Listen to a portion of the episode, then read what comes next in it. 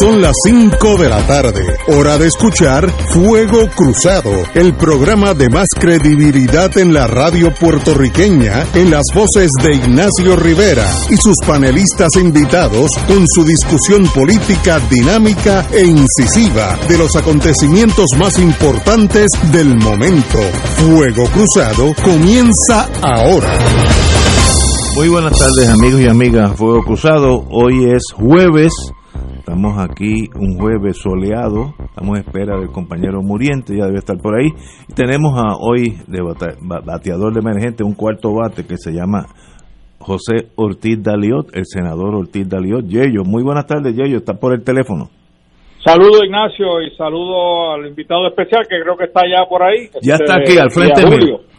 Eh, Saludos. Tenemos con nosotros el gobernador, que yo uso el sistema norteamericano, usted se queda con el rango. Si es almirante, se queda almirante, aunque no haya ido un muelle en los últimos 25 años, se queda almirante. Así que eh, el compañero eh, Héctor, eh, ah, Aníbal Acevedo, estoy pensando Héctor Luis Acevedo, Aníbal Acevedo, un privilegio que estés aquí con nosotros. Muy buenas tardes, gracias por la invitación a ti, Ignacio. Saludos, Yello y Julio, que no ha llegado, pues ya mismo por ahí lo saludamos. ayer se celebró una junta de gobierno del partido del cual usted es miembro eh, y alguien me mandó la resolución.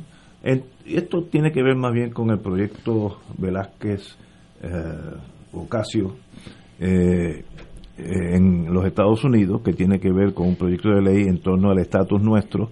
Y me gustaría saber, como usted fue miembro de, es miembro de esa junta de gobierno, qué sucedió en la Junta, qué los movió allí y qué, y, qué, qué dice la resolución que tengo ante mí. bueno, fue una reunión como normalmente cuando se discute este tema dentro del Partido Popular, la palabra más adecuada que yo podría usar es intensa, eh, de una, un diálogo serio, donde pues salieron claras las coincidencias y también las diferencias que las hay y que son serias eh, y luego de esa discusión, pues se logró aprobar una resolución de forma unánime. Tú sabes que habían unos compañeros que querían que la postura fuera que había que oponerse o negarle el apoyo a el proyecto radicado por la amiga Nidia Velázquez, por el senador Bob Menéndez, porque hay que mencionar el otro lado de la ecuación, y por Alexandre Ocasio Cortés, porque es importante mencionar a Nidia y a Bob, porque esos han sido los campeones de Puerto Rico desde la década de los 90 para acá, los campeones de Puerto Rico en el Congreso y también hay que decirlo que aunque no siempre hemos estado totalmente de acuerdo, han sido los aliados del Partido Popular en muchas de esas batallas desde la década de los 90 del siglo pasado hasta el día hasta el día de hoy. Al final se aprobó esta resolución por unanimidad, que como todas estas resoluciones, y yo debo haber leído muchas de ellas, tienen muchos por cuanto y muchos eh, por tanto. Yo quizás a manera de introducción y me puedo tomar unos minutos extra y después entonces reacciono. Para mí hay básicamente tres párrafos importantes en esta resolución que van a aspectos procesales y aspectos sustantivos. La resolución de ayer reafirma un lenguaje del programa de gobierno del Partido Popular que se aprobó en octubre del 2020 por unanimidad, eh, que tenía que ver con el tema de estatus, y ayer la Junta de Gobierno vuelve a validar ese, ese lenguaje. En la parte procesal, en uno de los por cuantos, se cita al programa de gobierno y dice, aunque favorecemos el proceso de una asamblea de estatus, y ese será el proceso que promoveremos, reconocemos que ningún proceso que no sea producto de un diálogo entre todas las partes, incluyendo a los Estados Unidos, puede producir resultados que sean generalmente aceptados. Pues eso es lo que hace precisamente el proyecto de Nidia Velázquez Velázquez está proponiendo una asamblea de estatus y que sea un proceso de diálogo entre Estados Unidos y Puerto Rico. Y más adelante, ese por cuanto dice, ahora bien, una vez discutidas todas las opciones y se defina el curso a seguir, le corresponderá a la Asamblea Legislativa disponer a través de la pieza legislativa adecuada el mecanismo procesal que encaminará él o los procesos que sean necesarios para los propósitos del cumplimiento de este programa, compromiso programático. Bueno, el proyecto de Nidia Velázquez hace exactamente eso. Mucha gente cree que el proyecto de Nidia nos impone una convención de estatus. No, el proyecto de Nidia lo que dice es reconocemos el derecho de Puerto Rico a autoconvocarse a una convención de estatus, pero lo va a decidir la legislatura de Puerto Rico. O sea, y yo he tratado de explicar esto. Si, si el proyecto de Nidia se convirtiera en ley, no pasa nada, porque todo depende de que la legislatura de Puerto Rico. Así que en la parte procesal, el proyecto de Nidia es totalmente consistente con lo que el, Partido Popular propuso ayer. Ahora vamos a la parte sustantiva, que es la que genera pasiones y divisiones, donde ayer también se reafirmó un lenguaje de desarrollo del Estado librismo. Y lo voy a leer íntegramente en las partes más importantes. El PPD comenzará un diálogo interno institucional para una propuesta de transformación del Estado Libre Asociado a ser presentado ante el gobierno federal, la cual impulsará, y estas son las palabras clave, un nuevo modelo, nuevo modelo de asociación política basado en la voluntad del pueblo a través del voto y cuya relación futura sea claramente no colonial y no esté sujeta a los poderes plenarios del Congreso bajo la cláusula territorial. Las palabras claves aquí es transformación del Estado Libre Asociado y un nuevo modelo de asociación política y obviamente el lenguaje no colonial y no sujeto a los poderes plenarios de la cláusula territorial. Y más adelante en ese mismo párrafo dice, esto es citando el programa de gobierno del 2020 pero reafirmado anoche, para lograr ese nuevo modelo de asociación política y jurídica, nuevo modelo de asociación política y jurídica. Obviamente, ¿qué está diciendo? Que no estamos basándonos en lo que haya pasado en 1952. Estamos basándonos en un nuevo modelo de asociación política y jurídica. Estará fundamentada, fundamentado en un documento formal de pacto, no implícito como ocurrió en su origen, el cual, una vez plasmado en un documento y suscrito, se convertirá en la fuente de autoridad principal que regirá las relaciones de Puerto Rico y los Estados Unidos. Fíjate que no dice que la fuente de la relación futura va a ser la cláusula territorial. Dice que va a ser el nuevo eh, documento que habrá que acordar. Y en cuanto al proyecto de Nidia Velázquez, en la sección, en el por tanto número 4, dice, en relación al proyecto de ley presentado por la congresista Nidia Velázquez y Alexandre Ocasio Cortés, que propone la convocatoria a una asamblea de estatus, el PPD reconoce que la medida tiene avances, por lo cual participaremos activamente en el proceso para asegurar que la propuesta de transformación del Estado Libre Asociado, aquí contenida, la que les acabo de mencionar, sea aceptada por el Congreso y eventualmente favorecida por el pueblo de Puerto Rico. Reiteramos que se cumpla con el proceso de autodeterminación inclusivo aprobado por el presidente de los Estados Unidos para Puerto Rico, donde el PPD defenderá el Estado Libre Asociado. ¿Qué es lo que estamos diciendo? Pues mire, nosotros nos vamos a insertar y obviamente igual que tendrán que hacer los estadistas, igual que tendrán que hacer los independentistas, pues vamos a dar la batalla para que esta visión de un, una transformación del Estado Libre Asociado en un nuevo modelo de asociación eh, política y jurídica, pues, pues sea, se le dé la oportunidad que se le tiene que dar. Como he dicho en otro foro y lo dije anoche, nadie tiene el derecho a que le incluyan la estadidad Nadie tiene el derecho que le incluyan un modelo de Estado libre asociado transformado o de libre asociación. Lo único que uno reconoce en el derecho internacional es el derecho a la independencia, pero cuidado, porque los imperios se pueden negar y ya esos son otros, otros 20 pesos. Obviamente, el Partido Popular tiene que activarse para lograr que su, su visión de futuro pues tenga, como dicen en el idioma que a ti te gusta, traction, tenga apoyo eventualmente, porque el proyecto de Nidia crearía un comité de diálogo. Y yo quiero aclarar, porque mucha confusión, el proyecto de Nidia Velázquez no define ninguna alternativa de estatus. No menciona la palabra estadidad, no menciona la palabra independencia, no menciona la palabra libre asociación y por ende no menciona la palabra Estado libre asociado transformado, soberano, mejorado, porque no menciona.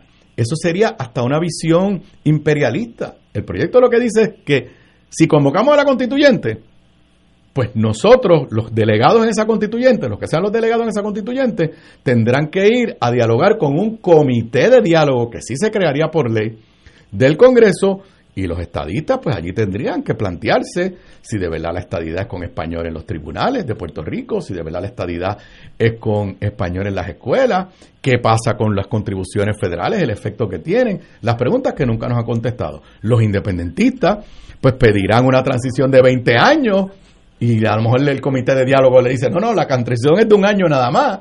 Y nosotros, los que creemos en una relación de asociación política digna, pues pediremos unas cosas y nos contestarán. Y al final de ese proceso, entonces se le presentarán al pueblo por primera vez unas alternativas que no son los caprichos de los partidos políticos, que no, sino que sean el resultado de este diálogo entre los miembros de la constituyente y el comité de diálogo. Así que desde mi perspectiva, yo he estado respaldando el proyecto de Nidia desde que se presentó el año pasado. Inclusive creo que vine a este programa a hablar de ese tema. Correcto. Eh, y voy a mantenerme activo en ese esfuerzo y me parece que es un paso de avance tanto en lo sustantivo eh, de parte del Partido Popular como en lo procesal, decir que nos vamos a insertar en este, en este proceso. Hay compañeros que tienen dudas lo voy a, lo acepto. Bueno, pues en este proceso, pues tendrán la oportunidad de a ver si se les aclaran las dudas o no se les aclaran las dudas de si eh, el, el, proyecto de Nidia excluye o no excluye particulares visiones. Sí, yo tengo que ser claro, y lo dije ayer en la Junta, yo no voy a poder respaldar una definición de un Estado libre asociado territorial. O sea, yo creo que dentro, de la... dentro de la cláusula territorial, para mí eso está superado, por lo menos yo entendía que estaba superado en el Partido Popular, quedan dos o tres que aparentemente piensan que no, eh, y yo en eso estoy claro y no voy a entrar en detalles de la Junta, pero quiero decirte que muchas personas en la Junta eh, también se expresaron de esa misma, de esa misma forma. Eh, si bien recuerdo, yo no soy el, nunca he sido de una buena memoria, así que me perdona, pero si bien recuerdo de su señoría, usted no pensaba así hace 10 años. Eso es cierto. Eh, estoy correcto. Bueno, yo hace 10 años ya yo estaba empezando, pero lo dije ayer en esa junta. Mira, yo, mi, yo la primera vez que yo asumo la presidencia del Partido Popular, y ellos tiene que tener recuerdos de esta época, es precisamente por la amenaza del proyecto Yo, que era el proyecto aquel que impulsaba los republicanos eh, cuando Pedro Rosselló era gobernador y que fue el esfuerzo más coordinado para llevar a Puerto Rico y timoniarlo hacia la estadidad. Yo asumo la presidencia del Partido Popular y mi primera batalla fue tratar de convencer a la Comisión de Recursos Naturales de la Cámara de Representantes a que aceptara la teoría de que en el 1952 hubo un pacto bilateral que solamente podía ser enmendado por mutuo acuerdo de ambas partes. Y lo relaté ayer en, en esa reunión de la Junta. Yo sabía que Don John no me iba a aceptar eso, pues porque Don John yo entendía que estaba totalmente al lado de los estadistas. Pero mi primer choque fue cuando George Miller, que era el portavoz de los demócratas en esa comisión, en una reunión privada, Hernández Colón, que en paz descanse, y este servidor, George Miller, que creíamos que iba a ser nuestro aliado, nos dijo, no, yo no voy a aceptar esa teoría de que hubo un pacto. ¡Wow! Ok, poquitos años más adelante, yo soy gobernador de Puerto Rico, este relato lo he hecho varias veces, eh, y voy a una reunión con Hillary Clinton, que era la senadora de Nueva York, pero en aquel momento todo el mundo entendía que iba a ser la candidata a la presidencia, porque en aquel momento nadie sabía ni quién era Barack Obama. Estoy hablando principios del 2006, si mi memoria no me falla. Y entonces yo fui a ver a Hillary para un tema que tenía que ver con desarrollo económico, porque recuerdo que me acompañó en la reunión el amigo Eduardo Batia, que dirigía la oficina de Puerto Rico en Washington, y el amigo Jorge Silva Puras, que era el secretario de Desarrollo Económico. Pero días antes, semanas antes, había salido el informe de Casa Blanca del Task Force sobre estatus, que era aquel que decía que nos podían regalar a, cualquier país del mundo, y se había presentado un proyecto de estatus de inclinación hacia la estadidad en Cámara y Senado, fundamentado en ese, en ese informe de Casa Blanca, y Hillary había firmado ese proyecto, o sea, había sido coautora, co-sponsor, como le dicen allá.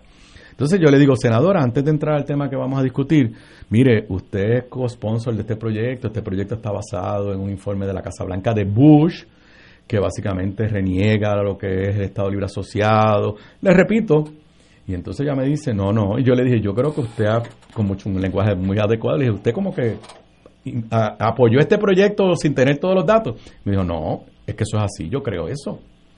Entonces, por eso tú tienes razón. Yo todavía, en, mi defensa de lo, de lo que yo me había formado, que era el Estado Libre Asociado, le digo, usted me está diciendo a mí que usted cree que usted tiene el poder aquí en el Congreso de mañana pasar una ley que diga que ya yo no soy el gobernador de Puerto Rico. Y ella me dijo, we will, we will never do it, but we do have that power.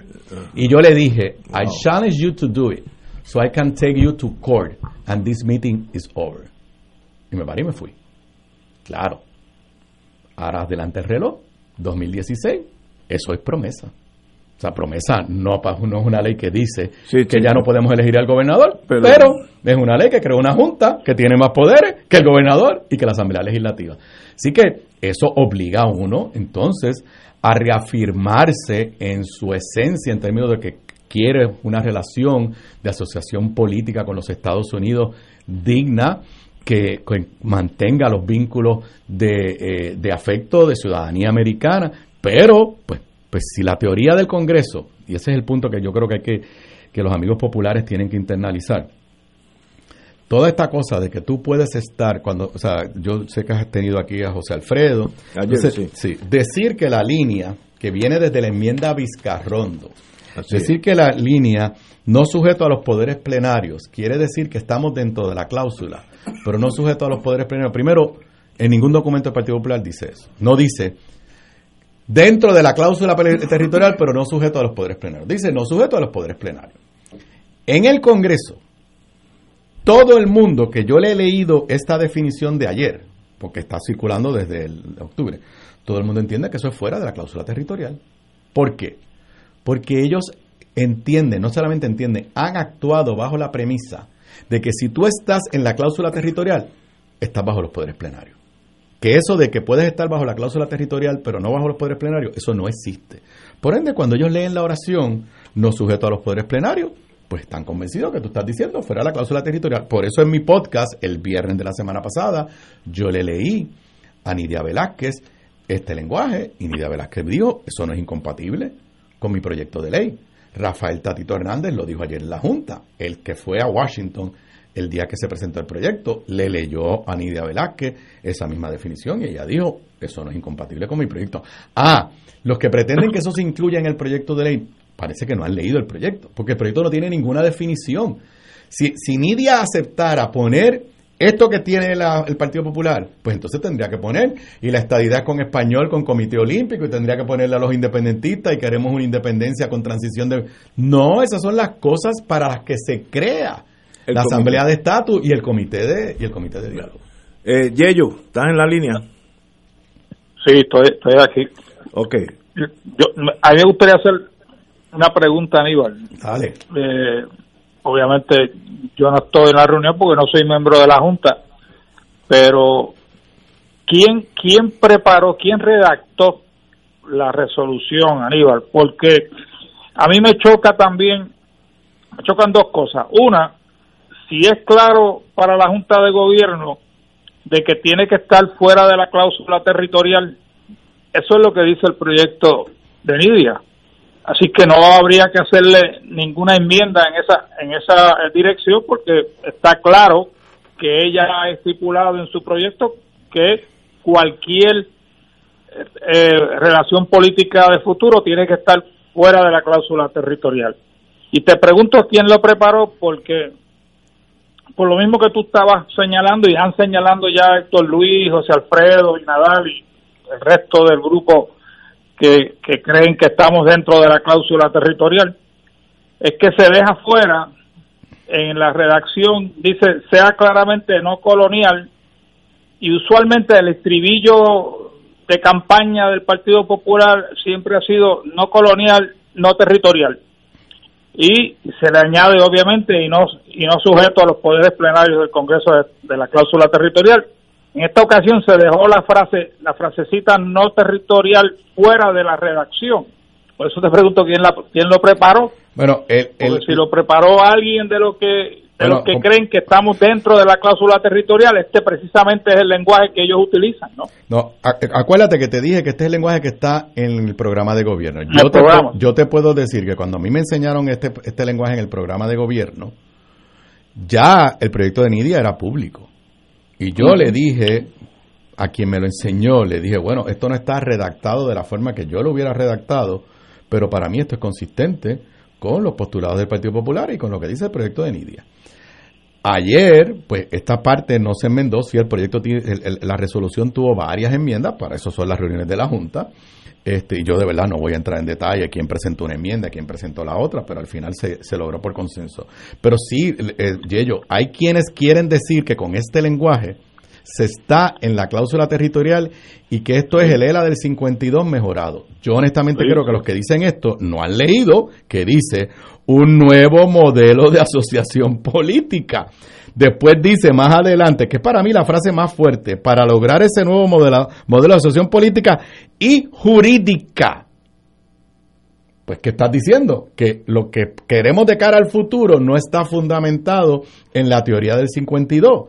Inclusive, yo, yo les dije ayer, miren, a mí me parece eh, ir contra la historia que ahora la batalla de algunos en el Partido Popular, son muy pocos, Yello, mencionaste cuatro o cinco nombres, no han salido muchos más, que algunos en el Partido Popular, ahora la gran defensa sea que queremos ser un territorio.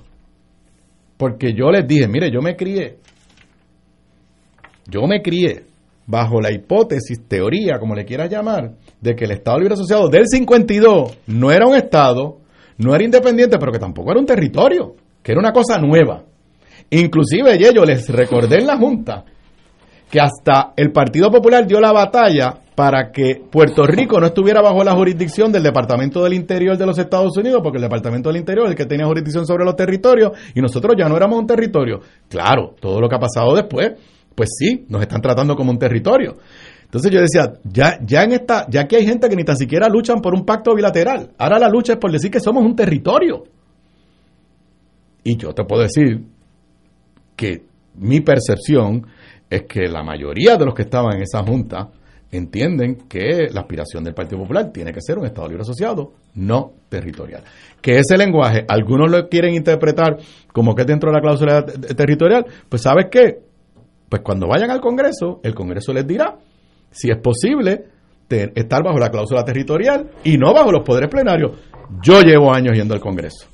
Y les he relatado algunas de las experiencias que he tenido en estos años. Y yo les puedo decir a ustedes que no hay un solo congresista que te defienda la teoría de que tú puedes estar dentro de la cláusula territorial y no sujeto a los poderes plenarios. Para ello, tú vez estás en la cláusula, ellos tienen poderes plenarios y los están usando. Que ese es el otro punto.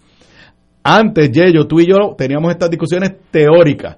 Luego de la aprobación de promesa, yo no puedo entender cómo alguien puede decir que es una discusión teórica cuando en términos prácticos han aprobado una ley que está por encima de la constitución que habíamos adoptado en 1952. Ni el presupuesto podemos aprobar como dice la constitución. Eh, si no estaría el nuevo ELA dentro de la cláusula territorial donde se encuentra ahora y promesa es la mejor la mejor eh, eh, prueba de eso. ¿Dónde estarían? Mira, eh, eso ¿cuál sería el nuevo Puerto Mira, eso es una buena pregunta. Y mi contestación a eso, que esto es un asunto de voluntad política. Esto no es un asunto jurídico. Esto es un asunto de voluntad política. si tú convences a los Estados Unidos que lo que, que lo que más le conviene a ellos es una relación de asociación política digna con los elementos que el Partido Popular siempre ha defendido. Y obviamente convences al pueblo de Puerto Rico que ese es el camino a seguir. Pero si tú lo convences a ellos, la voluntad política se va a ajustar. Yo le decía ayer en una conversación privada que tuve con, en la misma reunión, pero o sea, uno va a su, hace con Alejandro García Padilla, yo le decía, oye Alejandro, si en el 1940 o 42 Muñoz hubiera presentado su teoría de lo que fue el ELA en el 52, alguien le hubiera dicho que eso era constitucional y el mismo Alejandro me dice probablemente en 1940 42 le hubieran dicho que no, pero se dieron las condiciones y en 1950 al 52 dijeron que sí, después fueron a la Naciones Unidas, que después se echaron para atrás, que después descubrimos que nos engañaron, como dicen por ahí, esos son otros 20 pesos, pero en aquel momento, en aquel momento, la realidad política se ajustó y, ajustó la realidad jurídica. Es más, te voy a ir más atrás. Y los que están aquí hemos estudiado este tema. En algún lugar de la Constitución de los Estados Unidos usan el concepto territorio no incorporado. No, eso, no está. Jurídico. Eso, ¿qué pasó? Luego de la guerra hispanoamericana, cogieron a Puerto Rico, cogieron a Filipinas, cogieron a Guam decidieron que no íbamos camino a la estadidad, aunque te duele aceptarlo, Ignacio. Todavía me duele. Decidieron y dijeron, ah, pues espérate, si estos no van camino a la estadidad, no les podemos llamar territorios sin algún adjetivo, porque todos los territorios van camino a la estadidad. Y se inventaron la teoría jurídica de territorio no incorporado y sobrevive hasta el día de hoy. Eso no está en la Constitución. Es correcto, correcto. Pues para mí, lo que vaya a pasar de cara al futuro tiene que depender de la voluntad política que Puerto Rico logre generar en el Congreso de los Estados Unidos y de eso es lo que se trata y en eso es que hay que dar la batalla y, y a eso voy a dar en lo que a mí corresponde voy a dar voy a dar la batalla Muriente. bueno primero hay que darle la bienvenida que Buenas, se llegó buenas- buenas tardes. Hombre, llegó y está ahí escribiendo y tomando nota, así que algo, algo se trae ese muchacho. No, no. saludos Qué bueno saludarte, Aníbal. saludos Julio Eh, no sabía que tendríamos. Sí, yo traigo sorpresas de vez en cuando. Es que acabas de decir algo, Aníbal, que es tan importante, pero entonces luego lo remacha con un planteamiento que no acabé de anotar porque he tenido que intervenir en el micrófono. Pero tú has dicho, este no es un asunto jurídico, es un asunto de voluntad política. Pero acabas hace un instante de decir que la voluntad política radica en el pueblo de Puerto Rico. Eh, bueno, es una combinación de los dos. O sea, el pueblo de Puerto Rico puede pedir la estadidad y si no hay voluntad política del Congreso no la Por va eso, en El última- pueblo de Puerto Rico puede pedir una relación de transformación de LELA, de libre asociación, de Estado libre asociado soberano, lo que le quiera llamar, y si no hay voluntad ya. La independencia, yo te lo acepto que en derecho internacional es un pero- derecho inalienable, pero ¿sabes qué? Se pueden negar y mandarlo, Por eso, mandar los en- buques a decir que no hay independencia. Porque en última instancia la voluntad política determinante es la de ellos, en última instancia. Lamentablemente esa es la Sí, realidad. o sea, no, porque tienen poder frío, Sí, claro, sí, claro, o sea, sí. No, no, es que me parece muy importante lo que ese planteamiento, ese reconocimiento de que en última instancia no se trata de un asunto jurídico. ¿Sabes por qué? Porque, porque me parece tan importante, porque si en algo el gobierno de Estados Unidos ha sido exitoso en el caso de Puerto Rico, ha sido en eso de crear una situación republicana, ¿no? Una relación política republicana donde los estados de derecho, las leyes, los decretos, los planteamientos, este tipo de debate, termina siendo el que prevalece en el debate diario. Y entonces aprobaron la Foraker y luego la Jones, y entonces luego la ciudadanía, y luego la ley 600, y entonces luego al crear el ELA, pues hay una Corte Suprema y hay tres ramas porque el ELA es a la manera republicana. Toda esa forma, todo ese, lo que en inglés llamarían todo ese frosting republicano que ha distinguido 123 años de relación, todo para encubrir que a la hora de la hora y en última instancia de lo que se trata es de la voluntad política. Entonces, justamente eh, el otro día me entrevistaba alguien en alguna estación y yo decía, es que lo que yo lo que yo lo que a mí me interesa conocer en última instancia no es el alcance del propio proyecto de resolución ni siquiera lo que va a ser la opinión de la dirección del Partido Popular. Lo que yo quisiera saber es por dónde anda la voluntad política del gobierno y los centros de poder en Estados Unidos ante una propuesta como esta. Y ahí- Y entonces yo me... yo- déjame Sí, completar este... O sea, la pregunta que yo me hago es, esta iniciativa de las dos congresistas puertorriqueñas es una iniciativa de dos francotiradoras que en la soledad se les ocurre generar este tipo de iniciativas sobre la cual nosotros acá inevitablemente reaccionamos o desde los centros de poder en Estados Unidos de alguna manera hay alguna interés o intención alrededor de esta propuesta. Bueno, déjame primero a la pregunta de que quisiéramos saber cuál es la voluntad política de ellos. Esa es una de las virtudes de este diseño.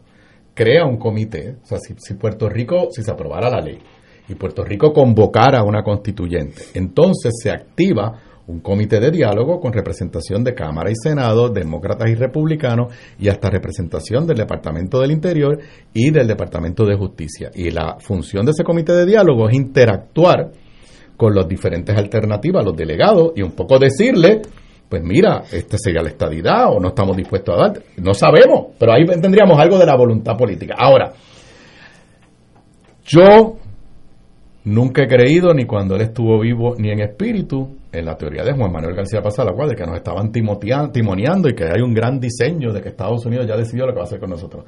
Desde 1970 Juanma estaba diciendo eso, que en paz descanse y mira dónde estamos. Conviene evocar eso. Ahora, yo lo que sí te puedo decir es que este proyecto que arrancó la semana pasada con 76 demócratas en la Cámara, 10 presidentes de comisiones demócratas, que arranca con 8 senadores, 4 eh, un republicano entre los senadores, cuatro eh, precandidatos demócratas.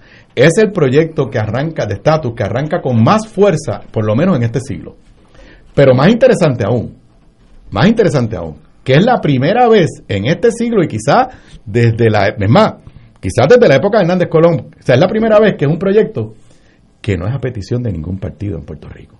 Este no es el proyecto del PIB, este no es el proyecto de Victoria Ciudadana, este no es el proyecto del Proyecto de Dignidad y no es el proyecto del Partido Popular, mucho menos del PNP que de salida empezó a atacarlo. Este sí es un proyecto de iniciativa de Nidia, de Alexandre Ocasio Cortés, y han ido pues ganando adeptos. ¿Que esto quiere decir que ya decidieron que por aquí es que van? Claro que yo no te puedo asegurar eso. Ahora, es la, el esfuerzo más serio que hemos tenido, por lo menos desde que Hernández Colón, desde que fue abortado el aquel intento de estatus de 1989 al 91, por las objeciones a la estadidad, que no querían ni ofrecer la estadidad. Precisamente por eso era que yo le decía a esa periodista que esperáramos a ver.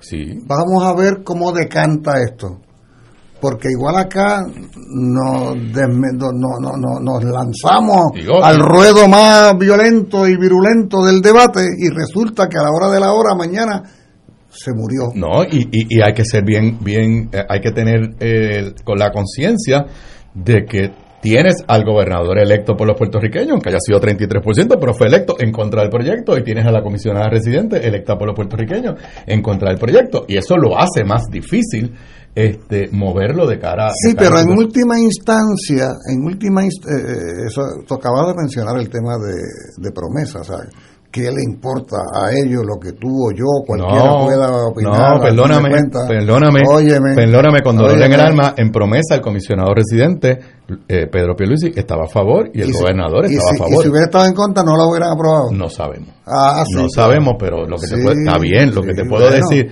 está bien, lo que te puedo decir es que, no hubo, pero, oye, pero, no hubo, digo, yo fui a oponerme, yo fui a oponerme, y, yo fui a oponerme y gente como Bon Meréndez le votó en contra y gente como Xavier Becerra, que hoy es ahora secretario de salud, le votó en contra, pero cuando yo me recuerdo ir a ver a Bob Menéndez y me decía, bueno, el problema que tú tienes es que tienes a los dos electos, el gobernador y el comisionado residente, pidiendo que votemos a Tú tienes la ventaja o desventaja de que tú fuiste gobernador de Puerto Rico y tú sabes cómo se bate el cobre en este país a la hora de la toma de decisiones.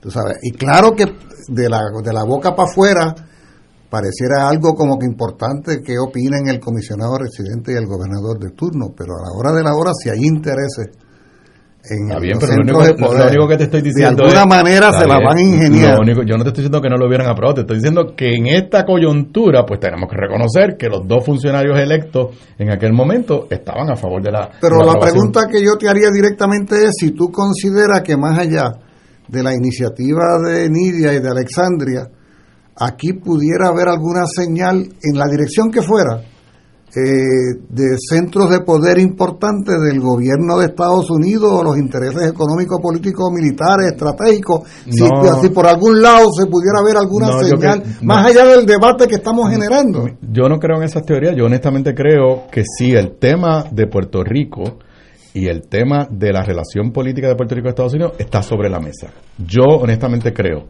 que si no se presiona, Estados Unidos es feliz con la colonia por los próximos 200 años. Obvio, eso es, eso es fácil. O sea, yo entiendo que si no se presiona, nada va a cambiar. o sea, que tú crees que ese proyecto podría aprobarse en el Congreso. No, yo no he dicho eso. Yo te he dicho todo lo contrario, que si no se empuja, están felices con la colonia por, los próximos 200 años. Bueno, pues, eso es lo que estoy haciendo yo, lo que está haciendo Tatito, lo que está haciendo un montón de gente, lo que está haciendo la diáspora. Lo que yo no tengo problema con el proyecto. Por eso, no, no, es que pensar que el proyecto ya se... O sea, eh, eh, eh, primero que nada, Estados Unidos me puedo equivocar en términos históricos, porque yo no soy historiador, pero que legisle solamente un proyecto para Puerto Rico, la ley 600 y promesa. Lo demás que legislan para nosotros porque va mezclado con otros proyectos. O sea, hasta la, aprobación de la 936, la eliminación de la 936 no era un proyecto que decía le vamos a dar a Puerto Rico, estaba mezclado en unos proyectos de contribuciones. Así que decir que ahora se va a aprobar, pues, o sea, ahí te estoy dando, desde el 1950 para acá, me puedo equivocar, pero proyectos que solamente sean de Puerto Rico, la ley 600 y, eh, y promesa. Ahora requeriríamos que el Congreso se enfoque solamente en esto en algún momento. Ahora, como te dije, arranca con más fuerza que ningún proyecto anterior. ¿Y qué tan dividido está el Partido Popular? Porque ayer tuvimos el amigo Hernández Mayoral, que también tiene cierto peso en la dirección intelectual de ese partido, que básicamente, estoy tal vez cometa un error de simpleza, el Partido Popular se quedaría en la cláusula territorial con unos acuerdos, él tiene una palabra, este, unos acuerdos eh, como unos subpactos entre Estados Unidos y Puerto Rico, pero sería seguiría bajo la cláusula territorial. Ese grupo versus el, el que usted eh, endosa, eh, está dividido, son fuertes, son muchos. Son... Yo, yo, eh, yo te diría que mi percepción es que la gran parte del liderato entiende que de cara al futuro nosotros nos tenemos que reafirmar en un Estado libre asociado, no colonial y no territorial, que ha sido la postura del Partido Popular desde 1990 para acá de 1990 para acá. A mí de verdad hasta me duele que en este momento unos líderes del Partido Popular, la gran batalla sea, ya no dicen, fíjate, ya ni tan siquiera dicen, no, no, vamos a reafirmar que es un pacto bilateral. Eso por lo menos es digno. Ahora la gran batalla es reafirmar que somos un territorio. ¡Wow! ¡Wow! O sea, esa es la gran batalla. O sea, eh, o sea, si me dijera, no, no, no, yo quiero dar la batalla para que reconozcan que hay un pacto bilateral, yo digo, bueno, no, eh, hemos perdido esa pelea muchas veces, pero por lo menos esa fue una pelea digna. pero decir que la gran batalla es que nos declaren territorio. Y la muestra y la muestra más elocuente de que no es un asunto de edad, sino que es un asunto de ideología, es la posición que ha asumido este muchacho Ferrer. Bueno, o sea, que con, que con su escasez de años, porque es muy joven, bien joven, está asumiendo las posiciones más conservadoras que uno hubiera imaginado en todo esto, tú sabes. Como tú estás diciendo, porque caramba, vamos a tener diferencias en el enfoque de todo esto, pero siento que al menos hemos trascendido lo que tiene que ver con que aquí nadie reconoce el territorio según concebido en la Constitución de Estados Unidos como una alternativa para este país. Aunque sea de la boca para afuera, caramba, pero, pero aquí nadie, bueno, quien es único por su propia concepción de que Puerto Rico debe consumirse en aquella nación, son los anexionistas, por, por su manera de pensar. Pero cualquiera que no sea anexionista en este país, no concibe que el futuro de este país de ninguna manera sea ser territorio. Que le llamamos la cláusula de territorio, pero como dice el amigo Eduardo Batia, de verdad es la cláusula de propiedad o sea, esa es una cláusula de cómo Estados Unidos administra las propiedades de ellos, que originalmente pues eran todos los territorios hacia el oeste de las 13 colonias originales, que fueron los 13 primeros estados. ¿Cómo voy a administrar eso? La tierra. Yello. Pregunta para Aníbal. Sí. Mira, Aníbal, tú sabes que el presidente Biden se comprometió con descolonizar a Puerto Rico básicamente igual que lo había hecho Obama. ¿Tú sabes porque tú estás más envuelto obviamente en este procedimiento eh, que muchos en Puerto Rico. ¿Sabes si ha habido algún tipo de contacto entre, entre las autoras del proyecto y Casablanca con respecto a Puerto Rico y el proyecto? No te puedo, no, la contestación es no sé. Yo me imagino que sí debe haber habido algún tipo de acercamiento con, pienso, pero tampoco es que te lo puedo afirmar, con Nancy Pelosi, con los líderes congresionales, pero no sé si ellas han hecho un acercamiento a la Casa Blanca. Sí, tú y yo sabemos que Nidia Velázquez es la puertorriqueña, puertorriqueño, o sea, en, eh, más poderoso que hay en el Congreso en Estados Unidos ahora mismo. O sea, eso no, ellos, e, ella solamente es comparable con Sonia Sotomayor, que está en la otra rama del gobierno, eh, en, la rama, en la rama judicial. Y que el peso de Nidia Velázquez en los temas de Puerto Rico es bien alto. Si eso va a lograr que la Casa Blanca eh, asuma una posición sobre este proyecto, pues no me atrevería, no me atrevería a decírtelo. Bueno, por eso, por eso la importancia de que el Partido Popular no rechazara eh, de plano la iniciativa de Nidia y de Alexandra, porque entonces le mandaría también un mensaje a Casablanca de qué diablo es lo que quiere el Partido Popular, porque sigue siendo un partido importante en Puerto Rico. Totalmente de acuerdo contigo. Yo creo que lo más importante de ayer es que aquellos que querían y que pensaban que lo correcto era negarle, eh, o sea, quitarle el total apoyo y negarle la legitimidad al proyecto de Nidia, pues en ese sentido, pues eso no fue lo que la Junta, la, la Junta decidió. Una última pregunta, sé que ya te hemos robado 15 ¿Cómo, minutos. ¿Cómo, con una última pregunta? Eh, no, porque el, el señor, bueno, para mí puede estar todo el tiempo que No, quiera. que yo pero me tengo él que ir, tiene yo me tengo que ir. Ah, porque ¿Qué te, qué te mandó? Yo llegué ¿Qué te- puntual. qué te mandó? Tú llegaste tarde, yo llegué puntual. Pero bueno, en el, en ya el- yo estaba en la línea, tú llegaste tarde. en, en- una última Yo pregunta. le dije media hora y ya me está cogiendo aquí. Sí, vamos a que ser- tengo a compromisos eh, familiares. negociadores. En una, en una última pregunta mía, no incluye a los otros.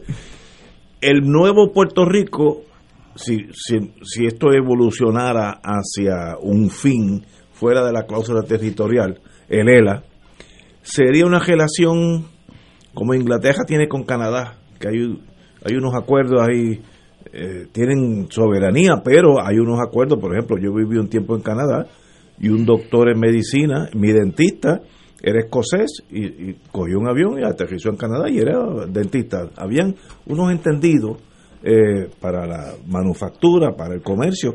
Ese sería el nuevo Mira, Puerto Rico. eh, esas son las cosas que, Que si, el podría- que si podrían el proyecto de Nidia se aprobara, pues entonces se entra en la discusión donde tú, pues claramente vas a definir que cuáles son los poderes que Estados Unidos mantendrían en una relación de asociación sobre Puerto Rico y cuáles poderes pues, pues serían totalmente nuestros. Lo que no podemos mantener es una relación donde nos dan la 936 un día y nos Ah, la bueno, quitan sí. al otro día, Sí, sí, sí. este nos ponen una junta, eh, como decían ayer, que en, la, en, en la- ah, en un periodo no nos, ex- no nos extendían la ley de quiebra, entonces aprobamos nuestra propia ley de quiebra, no- y entonces el Tribunal Supremo dijo que no podíamos aprobar nuestra propia ley de quiebra, y como dice alguien que parecerá tonto, y hasta los gallos nos los prohibieron. Sí.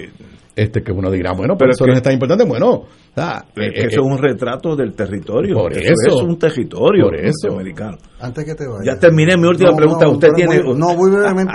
Una afirmación primero. Me parece interesante y estoy seguro que coincidimos, Aníbal.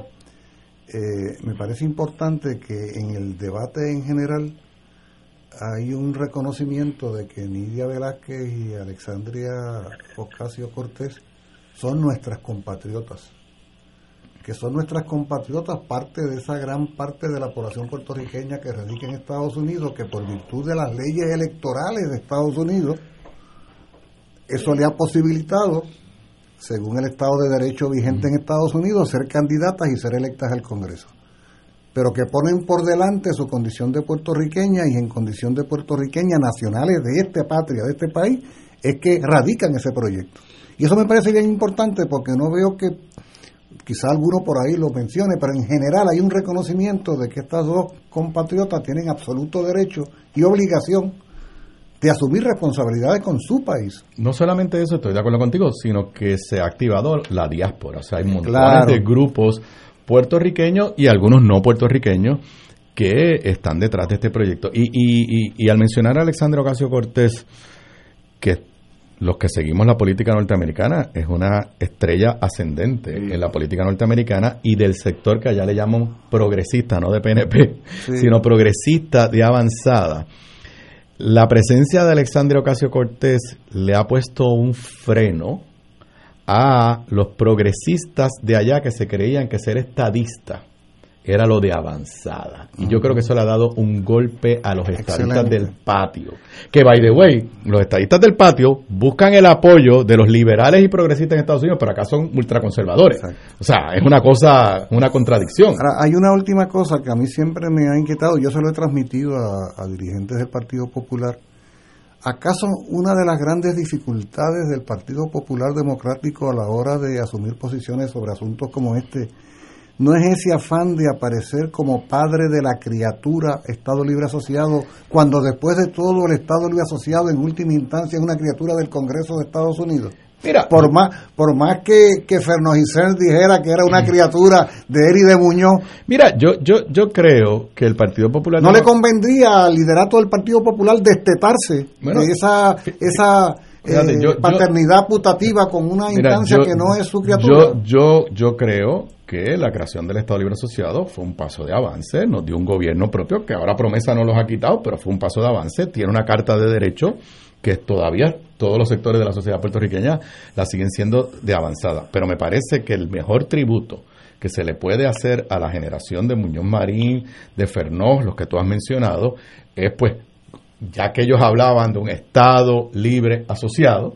pues convertir eso en de verdad un Estado libre asociado donde estén claramente definidos hasta dónde llegan los poderes de uno y los poderes del otro. Ese para mí es el mejor atributo. No, estoy de acuerdo contigo, no aferrarse a la defensa ultranza de algo que ya tristemente perdió su vigencia por las acciones de ese mismo Congreso. El mismo Congreso que lo creó, pues el mismo Congreso después aprobó promesa eh, como un ejemplo más dramático, porque es el más burdo. Eh, o sea, nadie puede decirme, nadie puede decirme que la Junta de Promesa es consistente con la teoría del pacto. No hay forma que me digan eso. La Junta de Promesa es consistente con el uso de los poderes plenarios. absolutamente. eso, no hay, eso no hay que discutirlo. y, para mí ese día, ese día, pues ya, antes teníamos discusiones teóricas, vuelvo y repito la, la reunión con Hillary, yo te puedo sacar de gobernador si me da la gana, no lo voy a hacer por ley. Bueno, pues unos años después lo hicieron técnicamente. En vez de aprobar una ley diciendo, ya los puertorriqueños no van a elegir su gobernador, van a decir, bueno, van a elegir su gobernador, pero encima de su gobernador le vamos a crear una junta que va a tomar decisiones Porque por son las formas republicanas a las que yo hacía referencia. Si fuéramos todavía colonia de España, bastaba con un decreto del monarca. Como somos colonia de una república, pues se manejan las cosas republicanamente y se aprueban unas leyes y se aplican unas leyes. Y se juega el juego de que lo legal es lo legítimo y que lo, legal no se cuestiona. Por eso es tan importante lo que tú señalabas hace un rato, de que en lo sustantivo no se trata este de un asunto jurídico, sino un asunto de voluntad política. Y una vez haya la voluntad política, van a aparecer las teorías jurídicas. Bueno, ya luego, Aníbal, te mandan un doctor, amigo mío, hermano mío, que vive para allá, debe estar como cuatro pies de nieve en Colorado. Eh, te manda saludos y dice eh, programa el programa es excelente con Aníbal. Así que hasta Colorado está llegando. muchas gracias. Bueno amigos muchas gracias hemos robado 20 minutos de más pero tranquilo. siempre siempre eh, siempre un placer. usted es un caballero an officer and a gentleman diríamos. Un privilegio tener voy a decir un comentario nostálgico. En esta conversación he extrañado un montón a Carlos Gallizá. Ah, a, mí, me hace falta todos los días. Digamos que lo hemos extrañado. Lo hemos, un, privilegio. Vamos a, una, vamos a una pausa. Vamos a una pausa, amigo. Esto es Fuego Cruzado por Radio Paz 810 AM. Elena es el reflejo del cuidado de un experto. Para ella la incontinencia no es un impedimento. Nuevos pañales Tena Slip Ultra y toallas húmedas con tecnología ProSkin, exclusiva de Tena, con componentes que cuidan y protegen la piel de los adultos para mejorar así su calidad de vida. El cuidado de un experto se nota y se siente en la piel. Solicita muestra gratis en tena.com.pr o llamando al 787 509 7307. Fuego Cruzado está contigo en todo Puerto Rico. En Autos Vega Ford de la Avenida Kennedy tenemos lo que buscas, como la nueva F-150. En Autos Vega Ford la tenemos. La espaciosa Explorer. En Autos Vega Ford la tenemos. El poderoso Mustang. En Autos Vega Ford lo tenemos. Modelos familiares como Edge, Escape y EcoSport. Unidades todoterreno como la nueva Bronco, Bronco Sport y Ranger. En Autos Vega Ford las tenemos. El Ford que buscas. En Autos Vega Ford lo tenemos. Autos Vega 782-4030. Tu líder Ford en San Juan. La tecnología avanzada al cuidado de su salud tiene un nombre. Advanced Imaging Interventional Center. Siempre con innovadores servicios en radiología diagnóstica y un personal certificado brindándole confiabilidad con resultados más certeros en todas sus pruebas. Ofrecemos MRI, tomografía computadorizada, angiografía digital, neuroradiología, sonografía y ahora con nuestro nuevo servicio avanzado de PET-CT para pruebas de alta eficiencia. Advanced Imaging, edificio Arturo Cadilla, Centro Médico San Pablo Bayamón, 269-2442. Del 19 al 23 de abril, Radio Paz celebrará el Radio Maratón Conquistando Almas con la fuerza del Evangelio. Para orar en la Pascua por las intenciones de nuestros radioescuchas y recaudar fondos para seguir transmitiendo la palabra de salvación a través de nuestras ondas y proclamando el Evangelio de Cristo por todos los rincones donde llega nuestra señal. Contamos con tus llamadas y contribuciones accediendo al ATH móvil de Radio Paz. Como dice Marcos 16:15, vayan por todo el mundo y proclamen la buena nueva. Contamos con tu generosa aportación del 19 al 23 de abril en el Radio Maratón de Radio Paz 810 AM, donde ser mejor es posible. Buenos días familia. Es la casa a la que siempre puedes llegar sin invitación. A las 10 de la mañana, Judith Felicie es tu anfitriona para conversar sobre medicina, psiquiatría de niños y adolescentes, artes, derecho, valores y fe. Todos los días por Radio Paz 810 AM. Buenos días familia. Donde una conversación parece demasiado corta. Buenos días familia. De lunes a viernes por Radio Paz 810 AM. Cómprame un sistema solar y escúchame aquí en Radio Paz. Todos los viernes a las 4 y 30 de la tarde te espero para que me cuentes tus inquietudes acerca de placas solares con baterías. Comunícate conmigo, soy Luis Enrique al 787-536-7938 de Solar Store. Cómprame un sistema solar. En Radio Paz 810 AM agradecemos las contribuciones de nuestros oyentes recibidas a través de ATH Móvil durante esta larga cuarentena, que nos ha permitido mantenernos en el aire a pesar de la difícil situación económica que nos ha golpeado duramente. Permanecemos a flote, pero cada vez es más cuesta arriba la misión de seguir operando este ministerio radial al servicio de nuestros hermanos en la fe y nuestra iglesia. Ahora más que nunca necesitamos de tu solidaridad. Entrando a la aplicación ATH móvil de la siguiente manera. Paso número 1, marca Pay Business. Paso 2, busca Radio Paz 810. Número 3, escribe la cantidad del donativo. Y número 4, presiona enviar. Muchas gracias por tu ayuda y mil bendiciones ahora y siempre.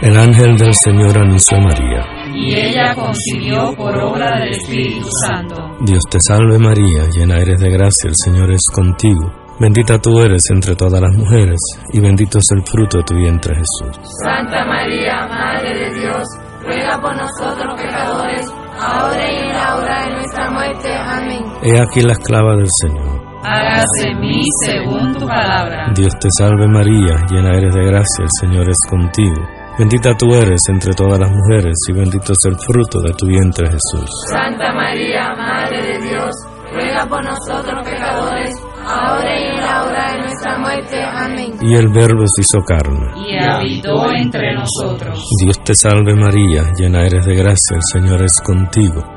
Bendita tú eres entre todas las mujeres, y bendito es el fruto de tu vientre Jesús. Santa María, Madre de Dios, ruega por nosotros Ruega por nosotros, Santa Madre de Dios. Para que seamos dignos de alcanzar las promesas de nuestro Señor Jesucristo. Oremos. Derrama, Señor, tu gracia sobre nosotros, que por el anuncio del ángel hemos conocido la encarnación de tu Hijo, para que lleguemos por su pasión y su cruz a la gloria de la resurrección por Jesucristo nuestro Señor. Amén. Gloria al Padre, al Hijo y al Espíritu Santo. Como era en un principio, ahora y siempre, por los siglos de los siglos. Amén.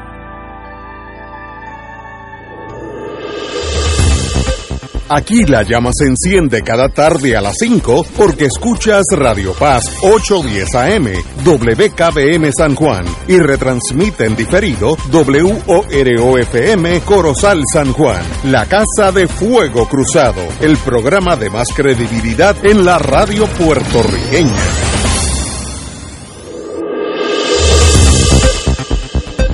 Y ahora continúa Fuego Cruzado.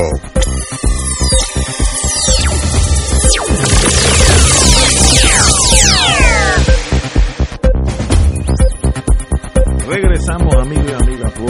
Hay una noticia que, que es extraña, pero también tiene lógica detrás. Eh, y es que se necesitan y van, han llegado ya los primeros mexicanos de Chiapas, una provincia, un estado mexicano sumamente pobre, han llegado eh, para bajo la visa H2A, que es para eh, obreros agrícolas, y se necesitan, van a traer entre, aquí dice, mil a mil doscientos mexicanos para ayudar con recogido de café en, en el mundo agrícola. Y un país que tiene un desempleo que yo creo que de verdad ronda de 25 a 30% de desempleo, tiene que importar obreros de México porque los terratenientes, las fincas no tienen quien recoger la, la, la cosecha, que es totalmente incongruente, pero obviamente tiene razones. Eh, en estos días se está recibiendo el doble del pan y si yo recibo el doble del pan en casa viendo televisión y la novela de la, eh, la- esas turcas a las 2 de la tarde, ¿para qué voy a ir a recoger café que me pique una plumilla, etcétera, etcétera? Tiene una razón, pero genera la economía de Estados Unidos, como es tan poderosa, genera unos disloques en aquellos países, empezando por Puerto Rico, donde se genera esta incongruencia, un desempleo masivo, pero hay que traer mexicanos a recoger café, etcétera, etcétera. Algo ilógico, pero explicable. Yello. Eh, mira, Ignacio, eh, es una noticia sumamente interesante, pero como yo voy, me queda poco tiempo en tu programa, quería Ah, ¿verdad? decir algo sobre el tema anterior. Eh, y es un aviso a los amigos dentro del Partido Popular que entienden que Estados Unidos le puede ceder poderes a la, a, a la colonia o al territorio irrevocablemente. En el, en el alegato que sometió el Solicitor General en el caso de Sánchez, eh, Valle. Sánchez Valle, decía ese alegato, y lo voy a decir en inglés y después traduzco, me decía, more fundamentally, Congress cannot irrevocably cede sovereignty to Puerto Rico while it remains a U.S. territory. O sea que no hay manera que el Congreso ceda poderes a Puerto Rico siendo Puerto Rico un territorio y que esa cesión sea irrevocable. Además dice que un Congreso no puede atar a un futuro Congreso y quitarle el poder constitucional de administrar el territorio. Nada, quería decir eso porque yo creo que los amigos dentro del Partido Popular que creen que pueden mantenerse dentro de la cláusula territorial con unos poderes que irrevocablemente se les ceden, están bien, bien equivocados. Bueno, con relación a la noticia de los agrícolas, de los obreros agrícolas, eh, mira, tú tienes mucha razón cuando tú dices que mientras haya pandemia va a ser muy difícil conseguir trabajadores agrícolas para cualquier producto, no solamente el café, por lo que está obviamente recibiendo esa gente bajo el pan y, y bajo y los 1.400 dólares, los, los estímulos que le están dando el gobierno federal. Más sin embargo, de la misma manera que Pierluisi le subió el salario mínimo a los obreros de la construcción a 10.85 y que él hace alarde de eso cuando le da la bienvenida a los mexicanos y habla de que él le aumentó a 10.85 a los obreros de la construcción, que de hecho son 4 dólares 15 centavos menos de lo que Ricky Rosselló le había aumentado, para dejarlo en el récord. Él puede, él puede aumentar el salario mínimo que de los obreros agrícolas en Puerto Rico. Eh, para darte un ejemplo, en el estado de, déjame ver, lo tengo por aquí, Eh, en el estado de Connecticut se le paga al obrero agrícola 12 dólares la hora. En Nueva York se paga 10, 11.80 la hora.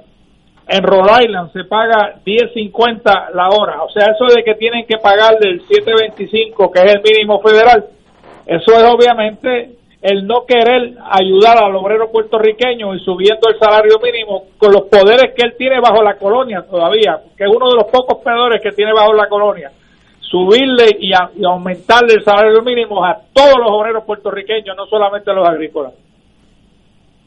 Así que el único culpable de que, de que tengamos que estar importando obreros de otros países para que vengan a recoger los frutos puertorriqueños es el gobierno de Puerto Rico.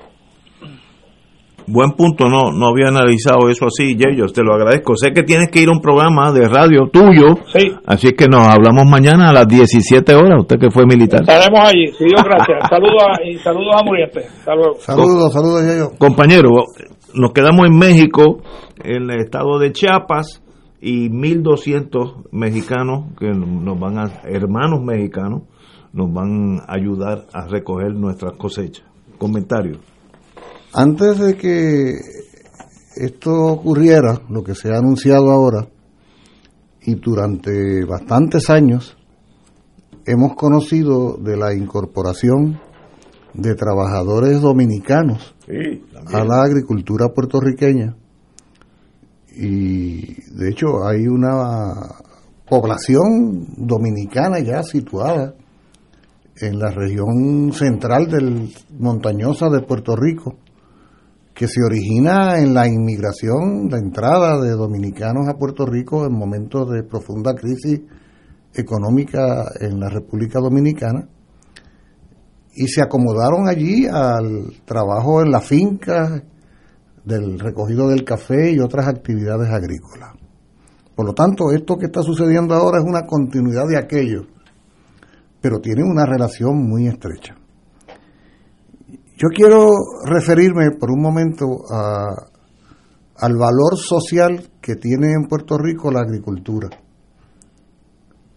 Buen punto. Porque no se trata únicamente de que los puertorriqueños y puertorriqueñas alegadamente no quieran trabajar, cosa que tiene que ver con el parasitismo que provoca la dependencia económica, pero en el caso particular de la agricultura, quiero hacer el siguiente señalamiento. Durante los primeros 50, casi 60 años de la dominación colonial de Estados Unidos sobre Puerto Rico, Puerto Rico fue convertido en una gran plantación de azúcar. ¿Verdad? Principio del siglo pasado. Estamos hablando desde la invasión de 1898 hasta incluso después de 1952 todavía había en el país una gran productora azucar, producción azucarera. Eh, el gran capital estadounidense aprovechó la devaluación de la moneda española para apropiarse y comprar muy barato muchas de las tierras en Puerto Rico se apropiaron de las tierras agrícolas y establecieron en Puerto Rico más de 50 centrales azucareras. O sea, en Puerto Rico llegó a haber más de 50 centrales azucareras, eh, muchas de las cuales luego fueron vendidas al extranjero y quedan por ahí las chimeneas y los restos de algunas de ellas. En aquel momento nadie decía que nuestra tierra no fuera fértil, todo lo contrario. Incluso en tiempos de la crisis económica de 1929, los llamados varones del azúcar se enriquecían tremendamente. Pero aquella agricultura que experimentó el pueblo de Puerto Rico desde 1898 hasta la década del 50 fue una agricultura de la miseria, fue una agricultura del sufrimiento, fue una agricultura del analfabetismo. Como le digo yo a mis estudiantes cuando uno pasa por el monumento al Jíbaro allí en Calley, ese hombre que está en esa escultura era analfabeta con toda seguridad. Esa mujer que era su esposa o compañera había parido 10 muchachos y se le habían muerto 6. Correcto. Ese niño que está al lado de ellos es analfabeta o semianalfabeta y está lleno de lombrices.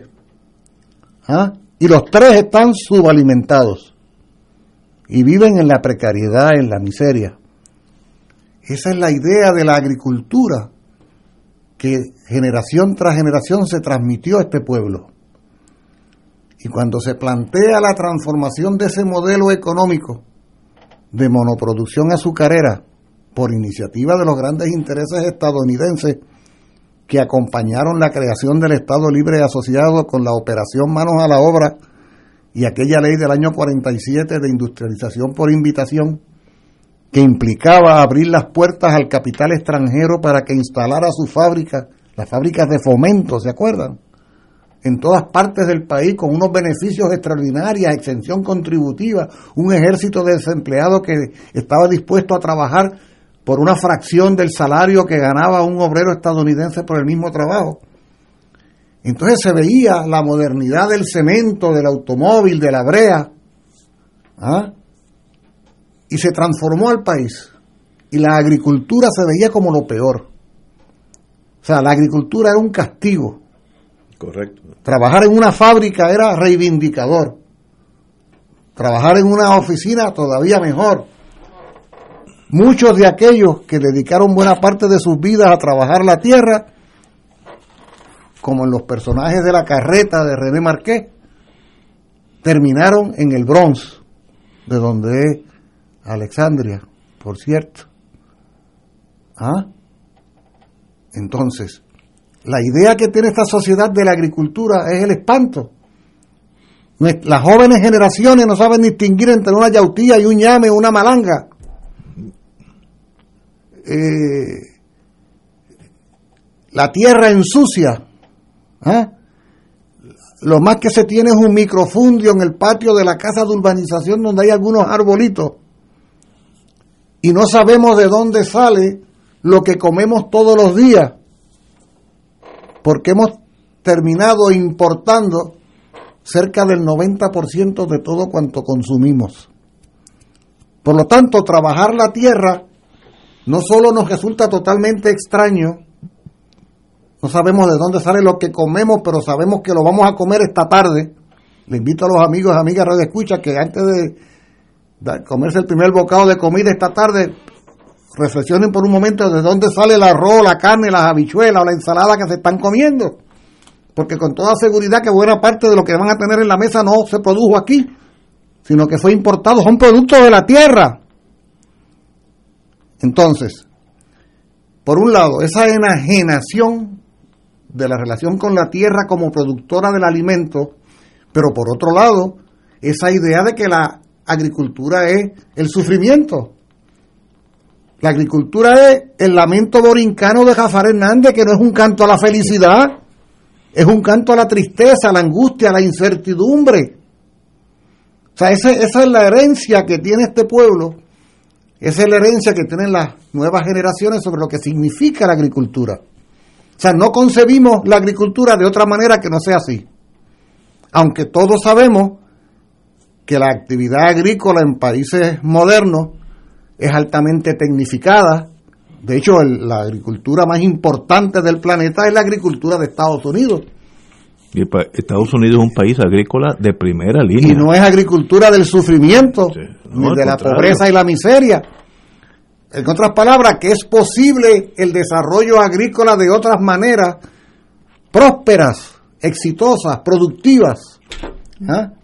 Pero esa es la idea que tenemos de la agricultura y por eso lo menos que estas generaciones y esta sociedad en general piensa es que quien va a trabajar la tierra tiene que ser alguien que no tenga otras opciones de vida. Yo ir a trabajar la tierra, yo ir a que me piquen las hormigas y los abayardes, yo ir a recoger café, yo ir a sembrar. ¿Para qué voy a sembrar si si voy a la góndola del supermercado allí está todo listo? Si me llegan de Costa Rica y de Dominicana y de Nicaragua y de todas partes del mundo me llega allí. ¿Para qué voy a sembrar? ¿Para qué voy a producir? ¿Para qué voy a cosechar? ¿Eh? Pues entonces en ese contexto, en ese contexto cultural histórico, el, el, mal, el mal menor posible imaginable es que se busque a alguien de otro sitio, porque ni siquiera estando desempleado estoy dispuesto a ir a trabajar la tierra, porque además vivo del mantengo. Vivo, vivo del parasitismo de la tarjeta de la familia, vivo de los cupones como si esa fuera la manera digna. Esto es grave, porque aquí lo que está viendo es una degradación una degradación del valor del trabajo como valor social. Mientras menos trabaje, mientras más guame haya, mientras más chiripee, mejor es la vida. Es un poco el pensamiento que va viendo. Y un poco esa reflexión que estoy haciendo, siento yo que explica por qué se dan estas situaciones que resultaría de otra manera un poco difícil explicarlas. ¿Cómo es que un país con unos índices de desempleo tan altos, donde la población tiene que abandonar el país porque no consigue trabajo, resulta que tiene que importar fuerza de trabajo para trabajar la agricultura? Es, incongruente esto.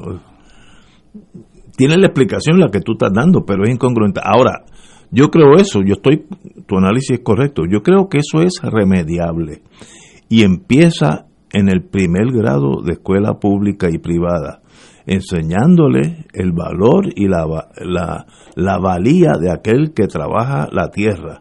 Eso se enseña, eso no, no hay que hacer un comité y buscar dinero en Washington, no, el sistema de educación que está ahora ya vigente es vamos a usar este libro de texto de que se puede traer de ahora tú dices Costa Rica, España, lo que sea, donde se enseña a, a ese muchachito que aquellos que trabajan la tierra son los más importantes para esa nación.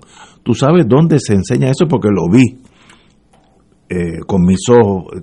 En Israel, el énfasis del gobierno para su población engrandece a aquellos que trabajan la tierra, los kibbutz, etcétera, etcétera. Eh, tienen la, atención de, la nación y la educación, etcétera.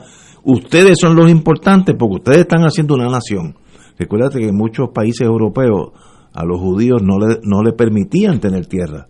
Por eso es que había tantos médicos, tantos abogados, lo que sea, hombre, hombre de, de finanzas, y no, no había agricultores. En Israel se, se, se vira eso y es un sistema educativo. ¿Y por qué nosotros no podemos enseñarle la valía, la importancia de generar nuestras propias eh, comestibles? Ese, esa persona que está en esa finca es tan importante como un neurocirujano en el centro médico, pero la, la industrialización de la 936 trajo ese síndrome. No, lo, lo que los que triunfamos ya no ya no, no nos pica la, la plumilla en, los en, la, en, los palos de café. Tu, eh, tu, tu pregunta qué hacer y me parece que tienes toda la razón sí, cuando empezar de una generación nueva. el primer gran problema no es el primer o sea la primera gran pregunta no puede ser si la tierra es o no fértil. Lo es eso no hay duda. La primera gran pregunta tiene que ser si nosotros reconocemos o no en la agricultura en la pro producción de alimentos en la tierra un valor social y humano es un problema cultural, ideológico primero que todo. Hay que recuperar el amor a la tierra. Hay que recuperar el afecto a la tierra como punto de partida. Oigan, precisamente en el desarrollo de la humanidad, cuando se habla del neolítico, de hace ya varios miles de años, cuando se dice que el ser humano pasa de su condición eh, de nómada a sedentario. Precisamente la clave del paso del nomadismo, porque había que ser nómada en la búsqueda de alimentos, y el sedentarismo fue cuando me pude ubicar en un sitio a vivir allí. ¿Y por qué pude hacerlo?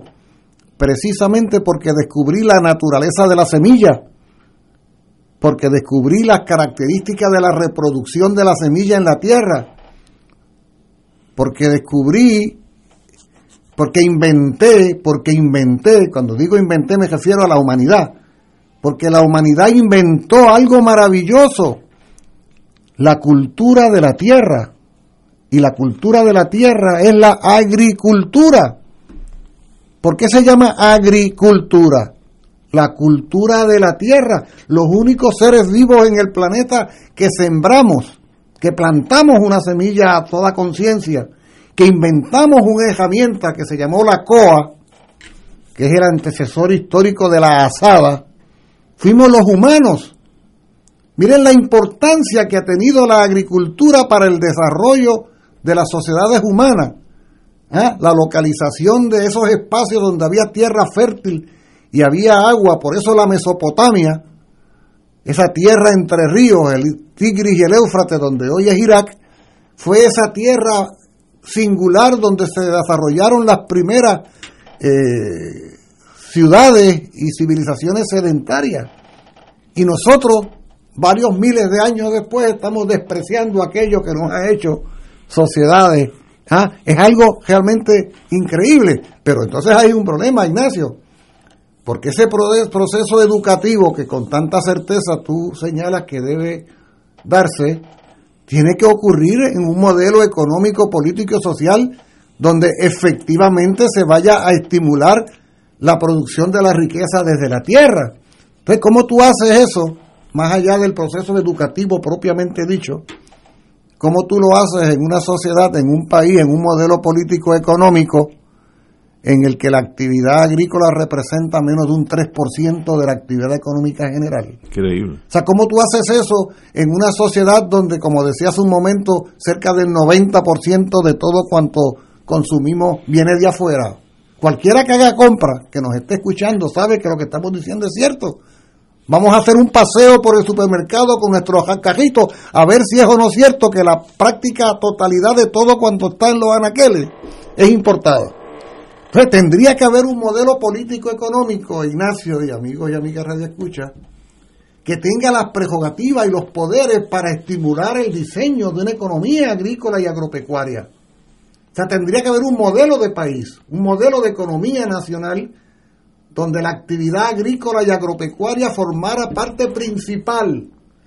Oye, es un prerequisito indispensable de cualquier sociedad, de cualquiera, asegurar al máximo posible la alimentación de sus componentes.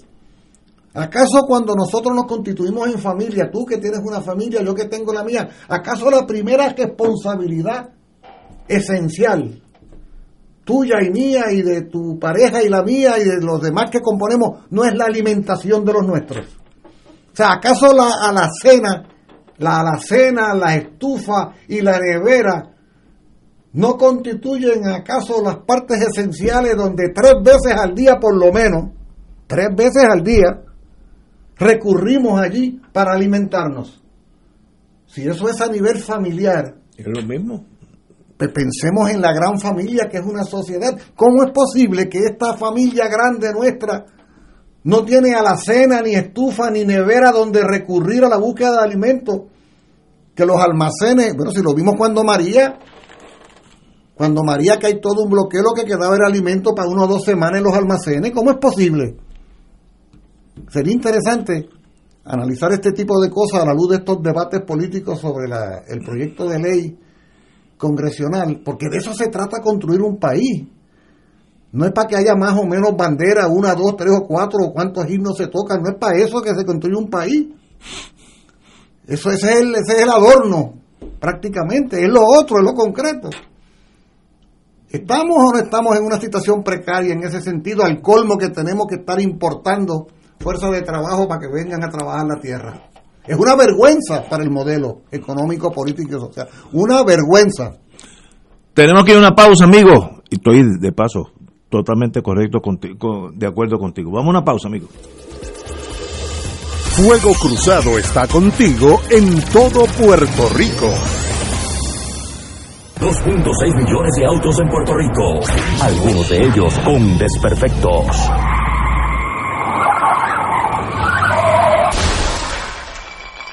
Autocontrol. Tu carro. Tu carro. Tu mundo. Lunes a viernes a las 11 de la mañana por Radio Paz 810 AM. Buenos días familia. Es la casa a la que siempre puedes llegar sin invitación. A las 10 de la mañana, Judith Felicia es tu anfitriona para conversar sobre medicina, psiquiatría de niños y adolescentes, artes, derecho, valores y fe. Todos los días por Radio Paz 810 AM. Buenos días familia. Donde una conversación parece demasiado corta. Buenos días familia. De lunes a viernes por Radio Paz 810 AM.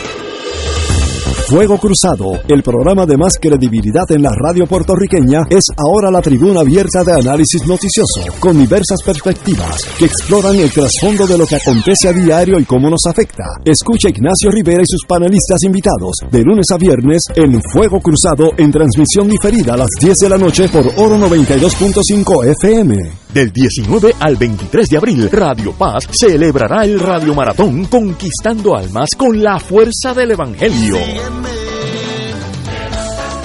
para orar en la Pascua por las intenciones de nuestros radioescuchas y recaudar fondos para seguir transmitiendo la palabra de salvación a través de nuestras ondas y proclamando el Evangelio de Cristo por todos los rincones donde llega nuestra señal. Contamos con tus llamadas y contribuciones accediendo al ATH móvil de Radio Paz. Como dice Marcos 16:15, vayan por todo el mundo y proclamen la buena nueva. Contamos con tu generosa aportación del 19 Ve al 23 de abril en el Radio Maratón de Radio Paz 810 AM, donde ser mejor es posible. Cómprame un sistema solar y escúchame aquí en Radio Paz. Todos los viernes a las 4 y 30 de la tarde te espero para que me cuentes tus inquietudes acerca de placas solares con baterías. Comunícate conmigo, soy Luis Enrique, al 787-536-7938 de Solar Store.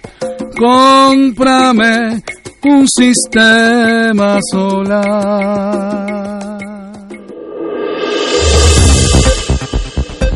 Y ahora continúa Fuego Cruzado.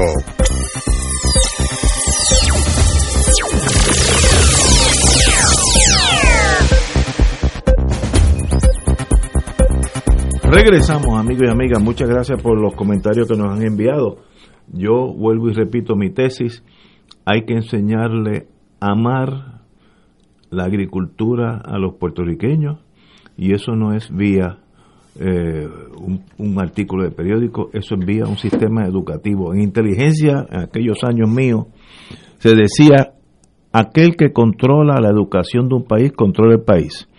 Y eso lo, se, puede, se puede analizar para lo malo o para lo bueno. Estoy hablando de lo bueno.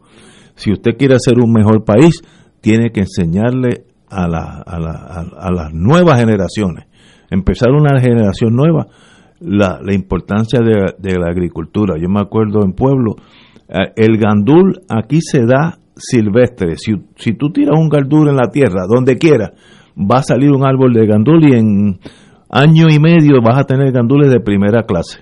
Cuando llegaba Navidades, Puerto Rico, pueblo, tenía que traer gandules del Ecuador, era mayormente del Ecuador, si bien recuerdo, eh, y algunos íbamos a, Florida, que los traían de otros países centroamericanos, y allá los compramos en Florida. Y aquí el gandul se da solo, sin tocarlo, ahora. Si nadie lo recoge, pues se pierde el gandul. Pues eso es una cuestión de educación. Yo, es, eso es salvable, eso no hay que hacer grandes cosas. El, las buenas ideas son las que son sencillas de implementar. Eso no es difícil de implementar. Es un enfoque del gobierno hacia la agricultura. El problema, Ignacio, es que si somos los clientes, uno de los principales de América, si somos los clientes de la agricultura más poderosa de ah, América bueno, ahí, y del hay mundo, un. ¿cómo tú bregas con eso? Ahí hay historias sobre cómo aquí se frustran proyectos de autogestión económica. El caso aquel del arroz que se quiso sembrar sí. en la zona de los llanos donde antes ubicaba la central San Vicente de Vega Baja, todavía están los restos allí. Oye, y se quiso montar una industria para producir arroz en un país cuya dieta arroz? está montada en el arroz, pero la California Rice Growers que tenía el monopolio de la venta de arroz en Puerto Rico, no le interesaba que en este país hubiera una iniciativa autogestionaria. Yo recuerdo que el último invento fue que había unos pajaritos que llegaban y se comían las semillas en las no. plantaciones.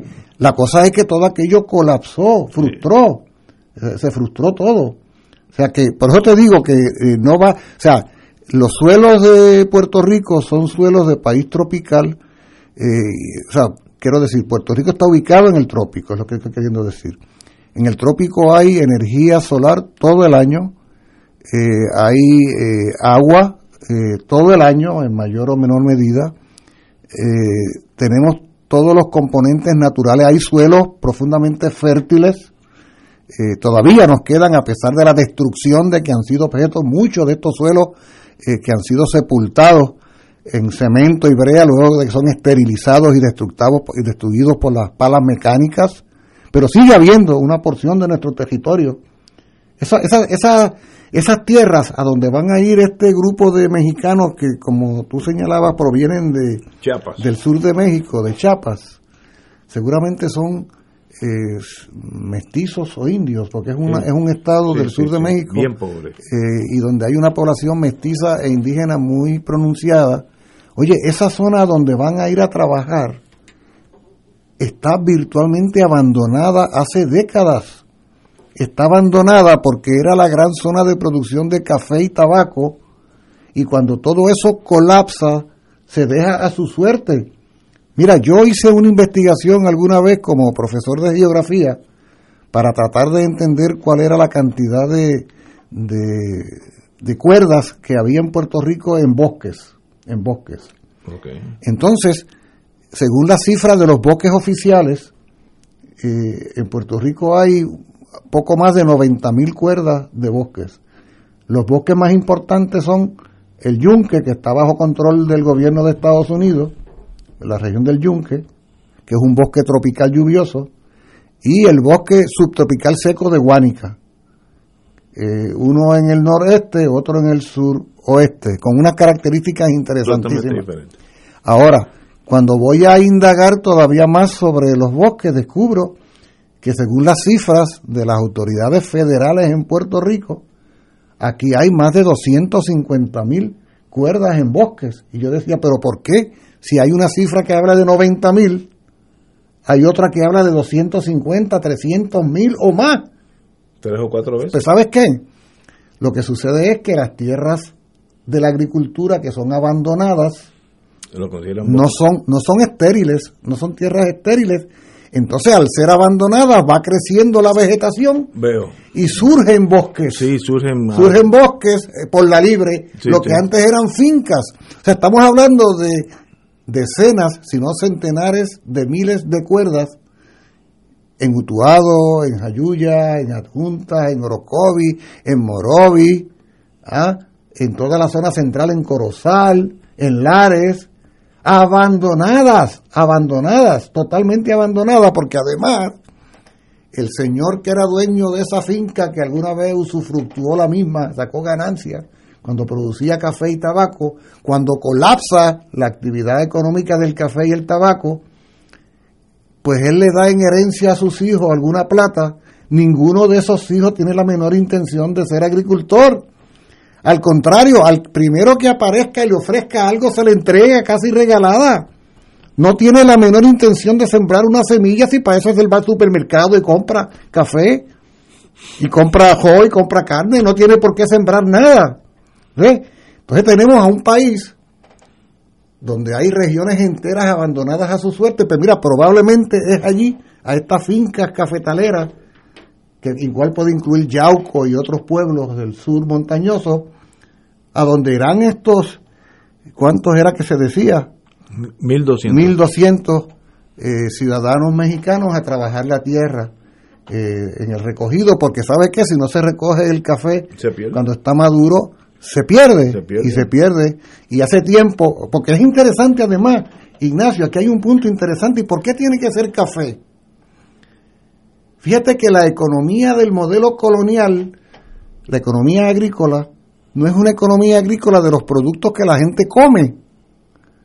Como quien decide qué se siembra y qué se cosecha es otro desde afuera, pues lo que se produce son artículos suntuarios, que quiere decir de lujo, que son discrecionales. Yo soy cafetero, de acuerdo, pero no hay duda de que el café no es una parte esencial de la alimentación, es un vicio prácticamente, ¿verdad? Oye, igual pasa con el tabaco. Se decía que en Puerto Rico lo que había era la, la economía agrícola de sobremesa, se decía. Era el café, el tabaco y el azúcar. Pero es que los pueblos para alimentarse lo que hacen es sembrar arroz, eh, tomates, ensalada, eh, eh, yuca, malanga, eh, tubérculos de todo tipo, cebolla, ajíe, ajo, eh, recao, o sea, todo lo que tú vas a, a tener que necesitar al cocinar un día. Una actividad agropecuaria, la actividad ganadera, eh, la producción de, de productos del mar. Oye, la actividad del mar en este país. Cero. Bendito cero. Dios. Oye, es menos de un dos o Sí, tres. sí. Es lo que queda de los antiguos pescadores que se han ido muriendo y sus hijos no tienen la menor intención. Para eso van a, la- a la- a la- a las neveras del supermercado donde hay montones de productos que vienen de España o de Chile o de Estados Unidos.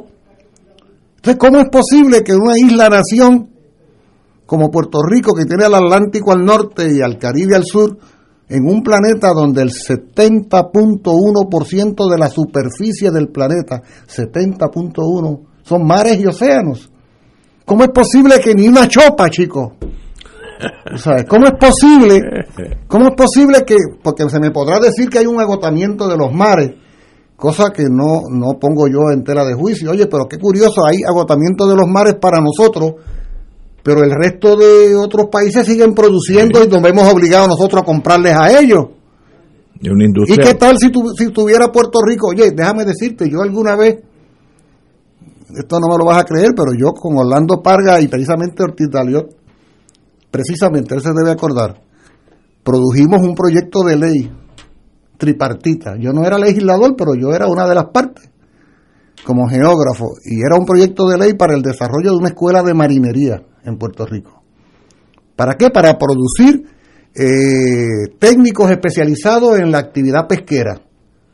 Después que estuviera esa escuela de marinería, lo próximo era que el país comprara varios barcos pesqueros a España o algún país que produce barcos de estos y luego lanzarlos a los- no estoy hablando de las yolitas esas como las del viejo y el mar la novela de Hemingway ¿ah?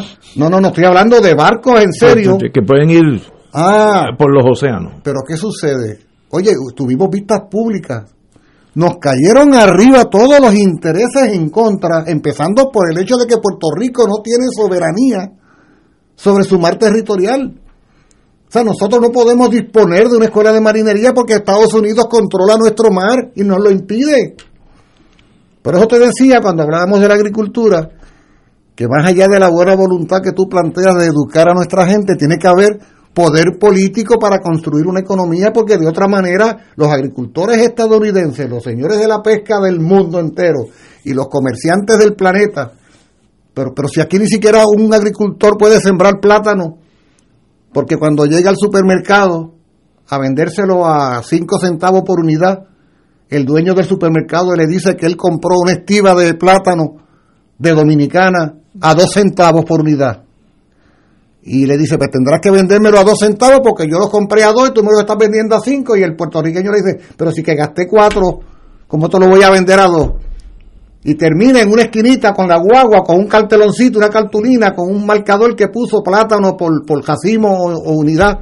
Que uno los ve los ¿Ah? fines de semana. Uno los ve. Yo supe de una historia del barrio Jaguar de San Lorenzo que bajó y no podía vender sus productos. Ante la desesperación, entonces fue a la Junta de Planificación para que le reclasificaran sus suelos agrícolas en suelos eh, urbanos, para venderse a algún desarrollista para que sembraran casas. Y entonces cuando fue a la Junta le dijeron, no podemos cambiarlo porque sus suelos son agrícolas. Pero no ve que estoy produciendo plátano y no puedo venderlo porque está saturado el mercado de plátanos importados. ¿Qué controles tiene este país para garantizarle a ese agricultor de San Lorenzo que sus plátanos se van a vender y que no va a tener que competir con la importación de plátano de otro país? ¿Tenemos algún poder nosotros para No, proteger ninguno. al agricultor? ¿Verdad que no? Ninguno. Eso, Por lo tanto, no se trata de que nuestras tierras no sean fértiles. Usted, usted cómprese dos libras de calabaza para, para, para, para la bichuela y tire la semilla en el patio Sale y, solo. y a las dos semanas en una enredadera. Sí, sí. Eso es correcto. Entonces, ¿de qué es de lo que se trata el problema? No es un problema de tierra que no sea fértil, no es un problema de falta de agua, no es un problema de falta de energía. En el fondo, fondo, es un problema de poderes para poder diseñar una economía agrícola y agropecuaria para satisfa- satisfacer necesidades para el país. Yo me acuerdo hace como 10 o 15 años, cuando yo estaba en pueblo, tal vez 20 años, que Santo Domingo prohibió, después de un periodo de aprendizaje, etcétera, la importación de arroz. Dijo, desde, vamos a, decir, vamos a decir, de aquí a tres años, nadie puede importar arroz para generar una industria. Y hoy en día Santo Domingo produce 100% del arroz que consume. 100. No, no 90, 100. Por eso es que he dicho, claro, por eso es que he dicho, eso de la soberanía. Es importante. Que a alguna gente le espanta. Oigan, la soberanía no es meramente que haya una bandera y no haya dos. A última hora que no haya ninguna. La soberanía es que yo tenga el poder de hacer eso que tú estás describiendo que hicieron los dominicanos. Eso es soberanía. Que yo pueda decir, de hoy en adelante, hoy 25 de marzo, cero importación de arroz porque a partir de hoy vamos a empezar a sembrar arroz. Y el 25 de marzo del año que viene, por lo menos el 50% del arroz que vamos a consumir lo hemos producido nosotros y por lo tanto va a costar por lo menos un 33% más barato. ¿Tenemos poder pasar eso? No. Te contesté. te contesté. Vamos a una pausa, amigo. Fuego Cruzado está contigo en todo Puerto Rico. En Oro 92.5 FM, Radio Paz 810 y el Canal 13 estamos trabajando a tono con la emergencia que en estos momentos está viviendo Puerto Rico. Estamos ofreciendo nuestros servicios al máximo con el personal disponible según nos permitan las circunstancias. Si tiene un mensaje para ofrecer a sus asociados, clientes o personal, solo tiene que llamar al 787-349-7949. 787-552-0825 y nuestros empleados le comunicarán al personal de ventas para atender su necesidad. A nuestros clientes estén en comunicación con su ejecutivo o ejecutiva de ventas que continúan ofreciendo sus servicios como de costumbre. Recuerden los teléfonos 787-349-7949 y 787-552-0825. Radio Paz te ofrece el mejor motivo para levantarte temprano y disfrutar el comienzo de un nuevo día de lunes a viernes con Enrique Liboy y Radio Paz en la mañana. La dosis perfecta de noticias, deportes y éxitos musicales de todos los tiempos, humor y curiosidades, calendario de actividades y tus peticiones musicales por el 787-300-4982. Conéctate con el 810 AM de lunes a viernes con Enrique Liboy y Radio Paz en la mañana. Fuego Cruzado, el programa de más credibilidad en la radio puertorriqueña, es ahora la tribuna abierta de análisis noticioso, con diversas perspectivas que exploran el trasfondo de lo que acontece a diario y cómo nos afecta. Escucha Ignacio Rivera y sus panelistas invitados de lunes a viernes en Fuego Cruzado en transmisión diferida a las 10 de la noche por Oro 92.5 FM. Fanático del deporte, la mejor información y el mejor análisis lo escuchas los sábados a las 2 de la tarde por Impacto Deportivo con Javier Sabat y el más completo elenco en deportes por Radio Paz 810 AM y en las redes sociales Facebook Impacto Deportivo Radio PR Twitter e Instagram Impacto underscore Deport juntos impactando el deporte nacional. Y ahora continúa Fuego Cruzado.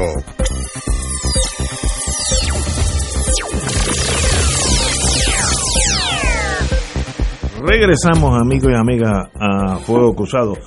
Continúan, y esto me da un, bochorno hasta estar tocando este tema, eh, continúan las vistas sobre, sobre la prohibición de terapias de terapias terapias de conversión, lo cual yo soy sincero con, conmigo mismo y con el pueblo de Puerto Rico, yo no sabía que eso existía hasta hace dos o tres meses cuando esto sale para afuera. Yo, yo pensaba que eso era algo que dejamos con aquellas películas blanco y negro de la Edad Media, en aquellos eh, castillos inmundos de, de, de, la vieja Europa. Y eso pues continúan las vistas. Ayer una, hubo unas vistas muy tensas porque entra la, la cuestión, el, fanatismo, y, y, la senadora Joan Rodríguez Bebe, pues eh, se comportó de tal forma que eh, el senador Vargas Vidó tuvo que cortarle el, micrófono porque fue irrespetuosa a los deponentes, demuestra el grado de fanatismo de corte religioso o extremista que está sucediendo y eso sencillamente la ciencia Y la lógica del siglo XXI ha demostrado que eso es un absurdo porque parte de la premisa que uno no ser heterosexual es en sí una enfermedad. Entonces, como tienes una enfermedad, igual que si tuvieras papera o sarampión, pues yo te la tengo que curar. Y sencillamente me sorprende que eso siga dando bandazos. Eh, estamos a, palo limpio. Hoy yo oía al senador Vargas Vidal de explicar una persona calmada este, lo que sucedió en estas vistas y sencillamente es un bochorno. Como dijo un periodista, no, sé, no sé quién fue, el mero hecho que todavía estemos discutiendo estos temas en el siglo XXI es un bochorno para este país, es una, un, índice de atraso social cuando eso todavía está en veremos. No hay nada que ver cómo un ser humano puede castigar a otro por su predilección a lo que sea. No, no, eso no lo entiendo y, y, tal vez moriré sin entenderlo. Pero está vivo y ayer la señora eh, Rodríguez Bebe demostró lo que es un fanatismo eh, de, un eh, extremismo religioso que sencillamente pues eh, rompe las cadenas de la comprensión. A mí lo que más me preocupa de este asunto, honestamente, igual que es lo más que me preocupa cuando se trae el tema de perspectiva de género o el tema sobre las preferencias sexuales, es que quienes aparecen defendiendo las posiciones más conservadoras, más fundamentalistas, más inamovibles, eh, son algunos sectores religiosos.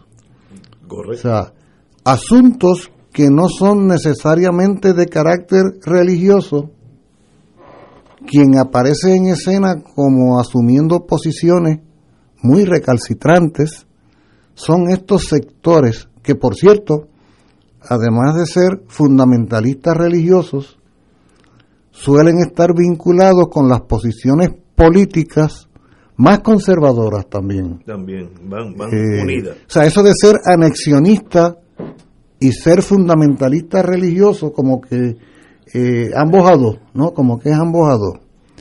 Y entonces yo los escucho y veo esos niveles de intolerancia y me doy cuenta de que el fundamentalismo judeo-cristiano, el fundamentalismo judeo-cristiano tiene un serio problema con la sexualidad.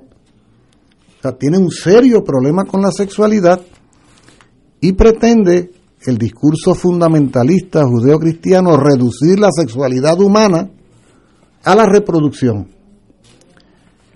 Pretende que la única función de la sexualidad humana es la reproducción, y claro, como presume que esa es la única función sexual del ser humano, pues no concibe otra manera de que los humanos sean, que no es que sean heterosexuales, hombre y mujer. Mira si este síndrome de la sexualidad es poderoso en el discurso fundamentalista del judeocristianismo, que es interesante que según la tradición genética del Génesis, Eva y Adán no tenían conciencia de su sexualidad.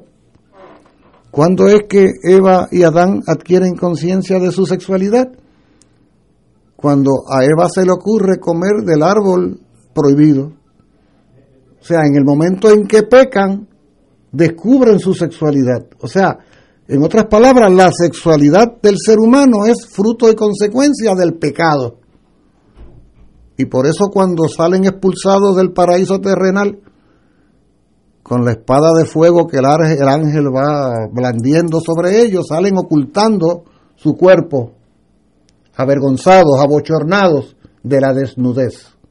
O sea, la desnudez del cuerpo es consecuencia directa la desnudez, la conciencia de la desnudez del cuerpo es consecuencia del pecado. Oye, eso llega hasta nuestros días. Y por eso ese discurso, que no es otra cosa que la relectura del mismo discurso sobre el tema de perspectiva de género, y que no es otra cosa que el mismo discurso cuando se habla de las preferencias sexuales diversas, del matrimonio entre personas de un mismo sexo, porque se insiste se insiste en el reduccionismo biológico, no comprendiendo que los seres humanos a diferencia de otros seres vivos, somos sexuales no solamente para reproducirnos, sino que somos sexuales por el placer o somos sexuales por el amor, porque solo nos amamos los seres humanos. Por eso cuando se habla del acto sexual entre seres humanos se habla de hacer el amor. A nadie se le ocurre decir que una perra y un perro están haciendo el amor, o un gato y una gata, pero sí se habla de que los seres humanos hacen el amor.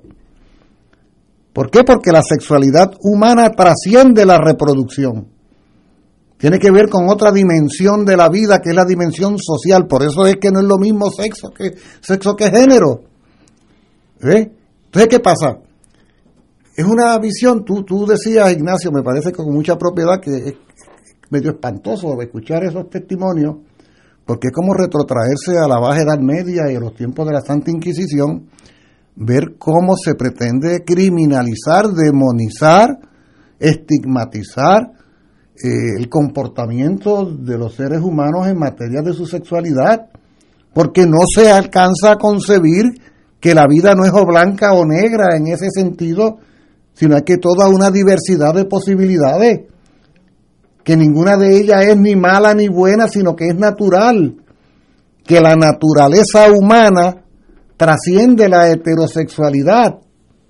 Hay que acabar de entender eso, porque si no entendemos eso, pues simplemente vamos a criminalizar la forma que nos han dicho que no son normales, que no son correctas. ¿Ve? Ese es el gran problema. De forma que eso que se está discutiendo allí no es meramente la aprobación de un proyecto de ley. Esto que se está discutiendo allí tiene que ver con la con los paradigmas que definen la relación entre seres humanos en una sociedad moderna y del respeto que tiene que haber entre todos eh, los seres humanos. De eso es de lo que se trata. Y no es un pecado, ni es la perdición, ni es el infierno. Esos inventos, ¿ah? esos, miedos, esos temores, por favor. ¿ah? O sea, hay que tener mucha más seriedad y mucha más madurez y mucho más respeto a la diversidad humana y no venir con una retaíla de prejuicios para tratar de que con el miedo se, se fuercen situaciones. Yo, yo ojalá, yo digo, ahora digo yo, yo estoy hablando aquí asumiendo que ese proyecto de ley va a ser aprobado por el gobierno de Puerto Rico. El gobernador de Puerto Rico ha dicho que, rechaza las tales terapias eh, de conversión, que eh, eh, y habrá que ver entonces eh, qué hará la legislatura de Puerto Rico. Yo confío en que eso se apruebe contundentemente, lo que suponga el envío de un mensaje a la tolerancia, al respeto de la dignidad humana. Repito, más allá de un mero proyecto de ley, que la práctica social eh, implique ese respeto a unos y otros independientemente de cualquier consideración. Yo felicito a Eduardo Badia, el amigo y ex miembro de Fuego Cruzado, ex senador del Partido Popular, que dijo, cito, los senadores no pueden actuar con miedo, tienen que hacer lo correcto cuando en la historia llega el momento que le tocan a la puerta, y eso es correcto. Hay que ser valiente. A mí me sorprende que muchos representantes, mayormente menos senadores, han dicho todavía no tengo una opinión formada, tenemos que analizar todo lo que está haciendo es escudándose para no tomar una decisión. Esto, eso para mí es incomprensible en este tema, porque si estuviéramos hablando eh, eh, un, si sembramos o no guanábana versus ñame, pues puede haber discrepancias, pero en este tema, que haya político y dice, bueno, todavía no tengo una opinión formada, es una excusa para no decidir. Y, y uno de los de las formas que uno determina quién está bien colonizado. El colonizado se le hace bien difícil tomar una decisión porque le han enseñado que no la tome.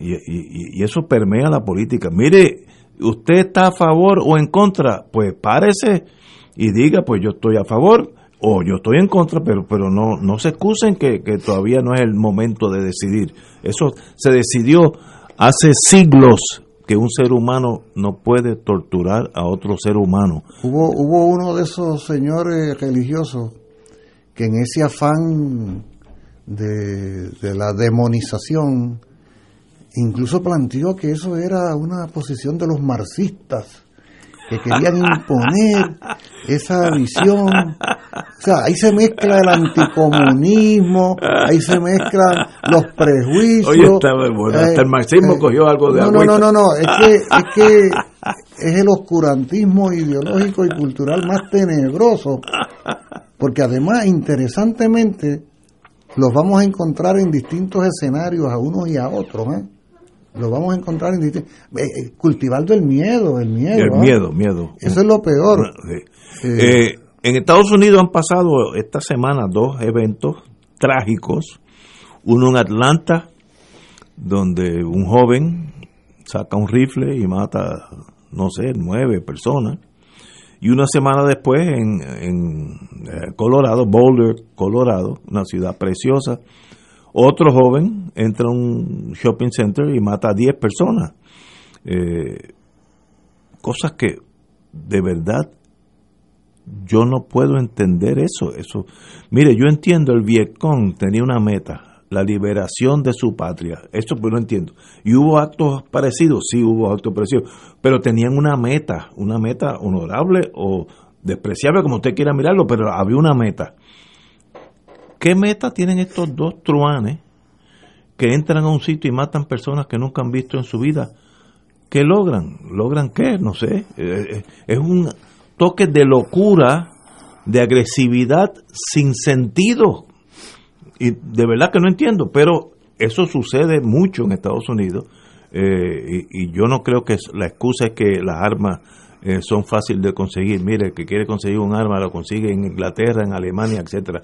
Es algo cultural de violencia que está en esa nación, en, en su upbringing, en, en su historial. Eh, hay algo que no está bien en esa sociedad norteamericana. Lo terrible del caso es esto último que tú señalas, que si se trajara, si se tratara únicamente de dos truanes, como tú dices, bueno, pues dos truanes, dos asesinos y pues los agarramos y van presos, sí. El gran problema es la cultura de la violencia que hay en esa sociedad Ese es el problema. y cómo esos dos eventos fueron uno, bueno, al punto de que el presidente Biden tuvo que llegar al sitio donde fueron asesinadas las mujeres, el grupo de mujeres coreanas. Lo que faltaba era que tuviera que también trasladarse al otro sitio. Tendría que estar toda la semana yendo a los lugares donde asesinan multitudes. Porque cuando uno saca cuenta, la realidad es que en Estados Unidos la cultura de la violencia, o sea, el uso de la violencia para dilucidar conflictos que pueden ser de xenofobia, de racismo, que pueden ser misógenos, que pueden ser de lo que llaman crímenes de odio. O sea, sáquese cuenta para que usted vea cómo en esa sociedad la violencia eh, forma parte de la normalidad social y esto es el fruto y consecuencia de un proceso de formación de un país desde hace varios siglos. Lo que tú decías de las armas, o sea, estamos de acuerdo en que en una sociedad donde nadie quiera hacerle daño a nadie, si tú pones las armas en venta, nadie va ni a comprarlas. Estoy de acuerdo. Pero si tú vas a vender armas así tan fácilmente en una sociedad donde sí hay Es violenta. pues entonces mira Sí. que mira que la- el fusil que se utilizó para el asesinato de las 10 personas en ese centro comercial lo había comprado esta persona pocos días antes. O sea que tan sencillamente como, o sea, yo te puedo decir, Ignacio, vamos a vamos a comernos algo al, al restaurante de la esquina después que salgamos de aquí. Y de ahí compramos Y, dos y pistolas. mira, vamos y compramos 245 o un M16. ¿Qué, ¿Cuál te gusta más, el M16 o el AR-15? Ah, pues mire, junto con el arroz con habichuelas, deme el AR-15. O voy a Walgreens que tengo una receta, Sí, allí hay, o alguna farmacia de la comunidad. Mira, allí a la siempre abierta. Mira, la receta y además, oye, aquella ametralladora que está allí, sí, doy mi nombre, me la da también en el paquete, en la bolsa. Así es como funciona eso en Estados Unidos. Y eso no lo toca, eso es algo. Pero además el que la compra, entre las razones por las que la compra es porque tiene la opción de utilizarla, que es lo grave, como hemos visto en estos casos que tú Pero, señalas. ¿qué motiva eso? Esa frustración, porque obviamente este, esos dos truanes, según mi criterio, van a pasarse si no los ejecutan van a pasar el resto de su vida presos. Así que esa vida también se fue. O sea, eso no es, no es que va a tener una vida en, en otro país, no, ese murió también. Pero ¿por qué? ¿Qué yo logré? ¿Qué, qué logró con esos muchachos? ¿Qué odio tenía? ¿Qué necesidad tenía de hacer una cosa así? Yo no tengo la menor Pero idea. eso, pero eso te lo preguntas tú porque tienes algún grado de cordura. Porque, porque, por decirlo bonitamente, ¿no? Eso te lo preguntas tú porque para ti la vida tiene otro sentido. Al contrario, sí. ¿Ah? Pero si la vida para ti perdiera sentido y tú pensaras que tú eres un cruzado que debe estar protegiendo eh, a esta sociedad de las mujeres coreanas o de los hombres negros o de los latinoamericanos, tú te lanzas por ahí como un cruzado a matar y sientes que estás haciendo la gran cosa y te sientes el gran héroe de la pradera. Es el espanto, es el espanto que ha sucedido. De verdad, no, de verdad que no, no comprendo y espero que la nación haga algo, no sé si es, volvemos a la educación, algo, pero esa, esa, esa, esa inclinación a la violencia en masa, eh, no, es algo, un fenómeno básicamente dentro de los Estados Unidos. Pobreza no es, eh, liberación del Estado tampoco es. Así que vamos a ir eliminando hasta que hoy un día debemos traer un psiquiatra experto en ese mundo, porque no, que sería interesante ver cómo piensa este tipo de personas. Tiene que haber estudios de eso. ¿Quiénes son esos? Porque son los mismos jóvenes, blancos, básicamente desempleados, de clase media baja o pobre. Eh, El, el, perfil es más o menos igual. Pueden ser presidente del país, Puede ser el presidente, pero como, ese- como Trump, por ejemplo. No, no, Pero mira, mira los niveles, pero mira los niveles que se Sí, llega, sí, o sea, sí. lo que te quiero decir. No, que el, el, el, el Cuca el, el- el- empuja a ese grupo. Señores, con esa nota positiva, mañana será viernes. Y lo bueno del viernes es que está al lado del sábado. Hasta mañana.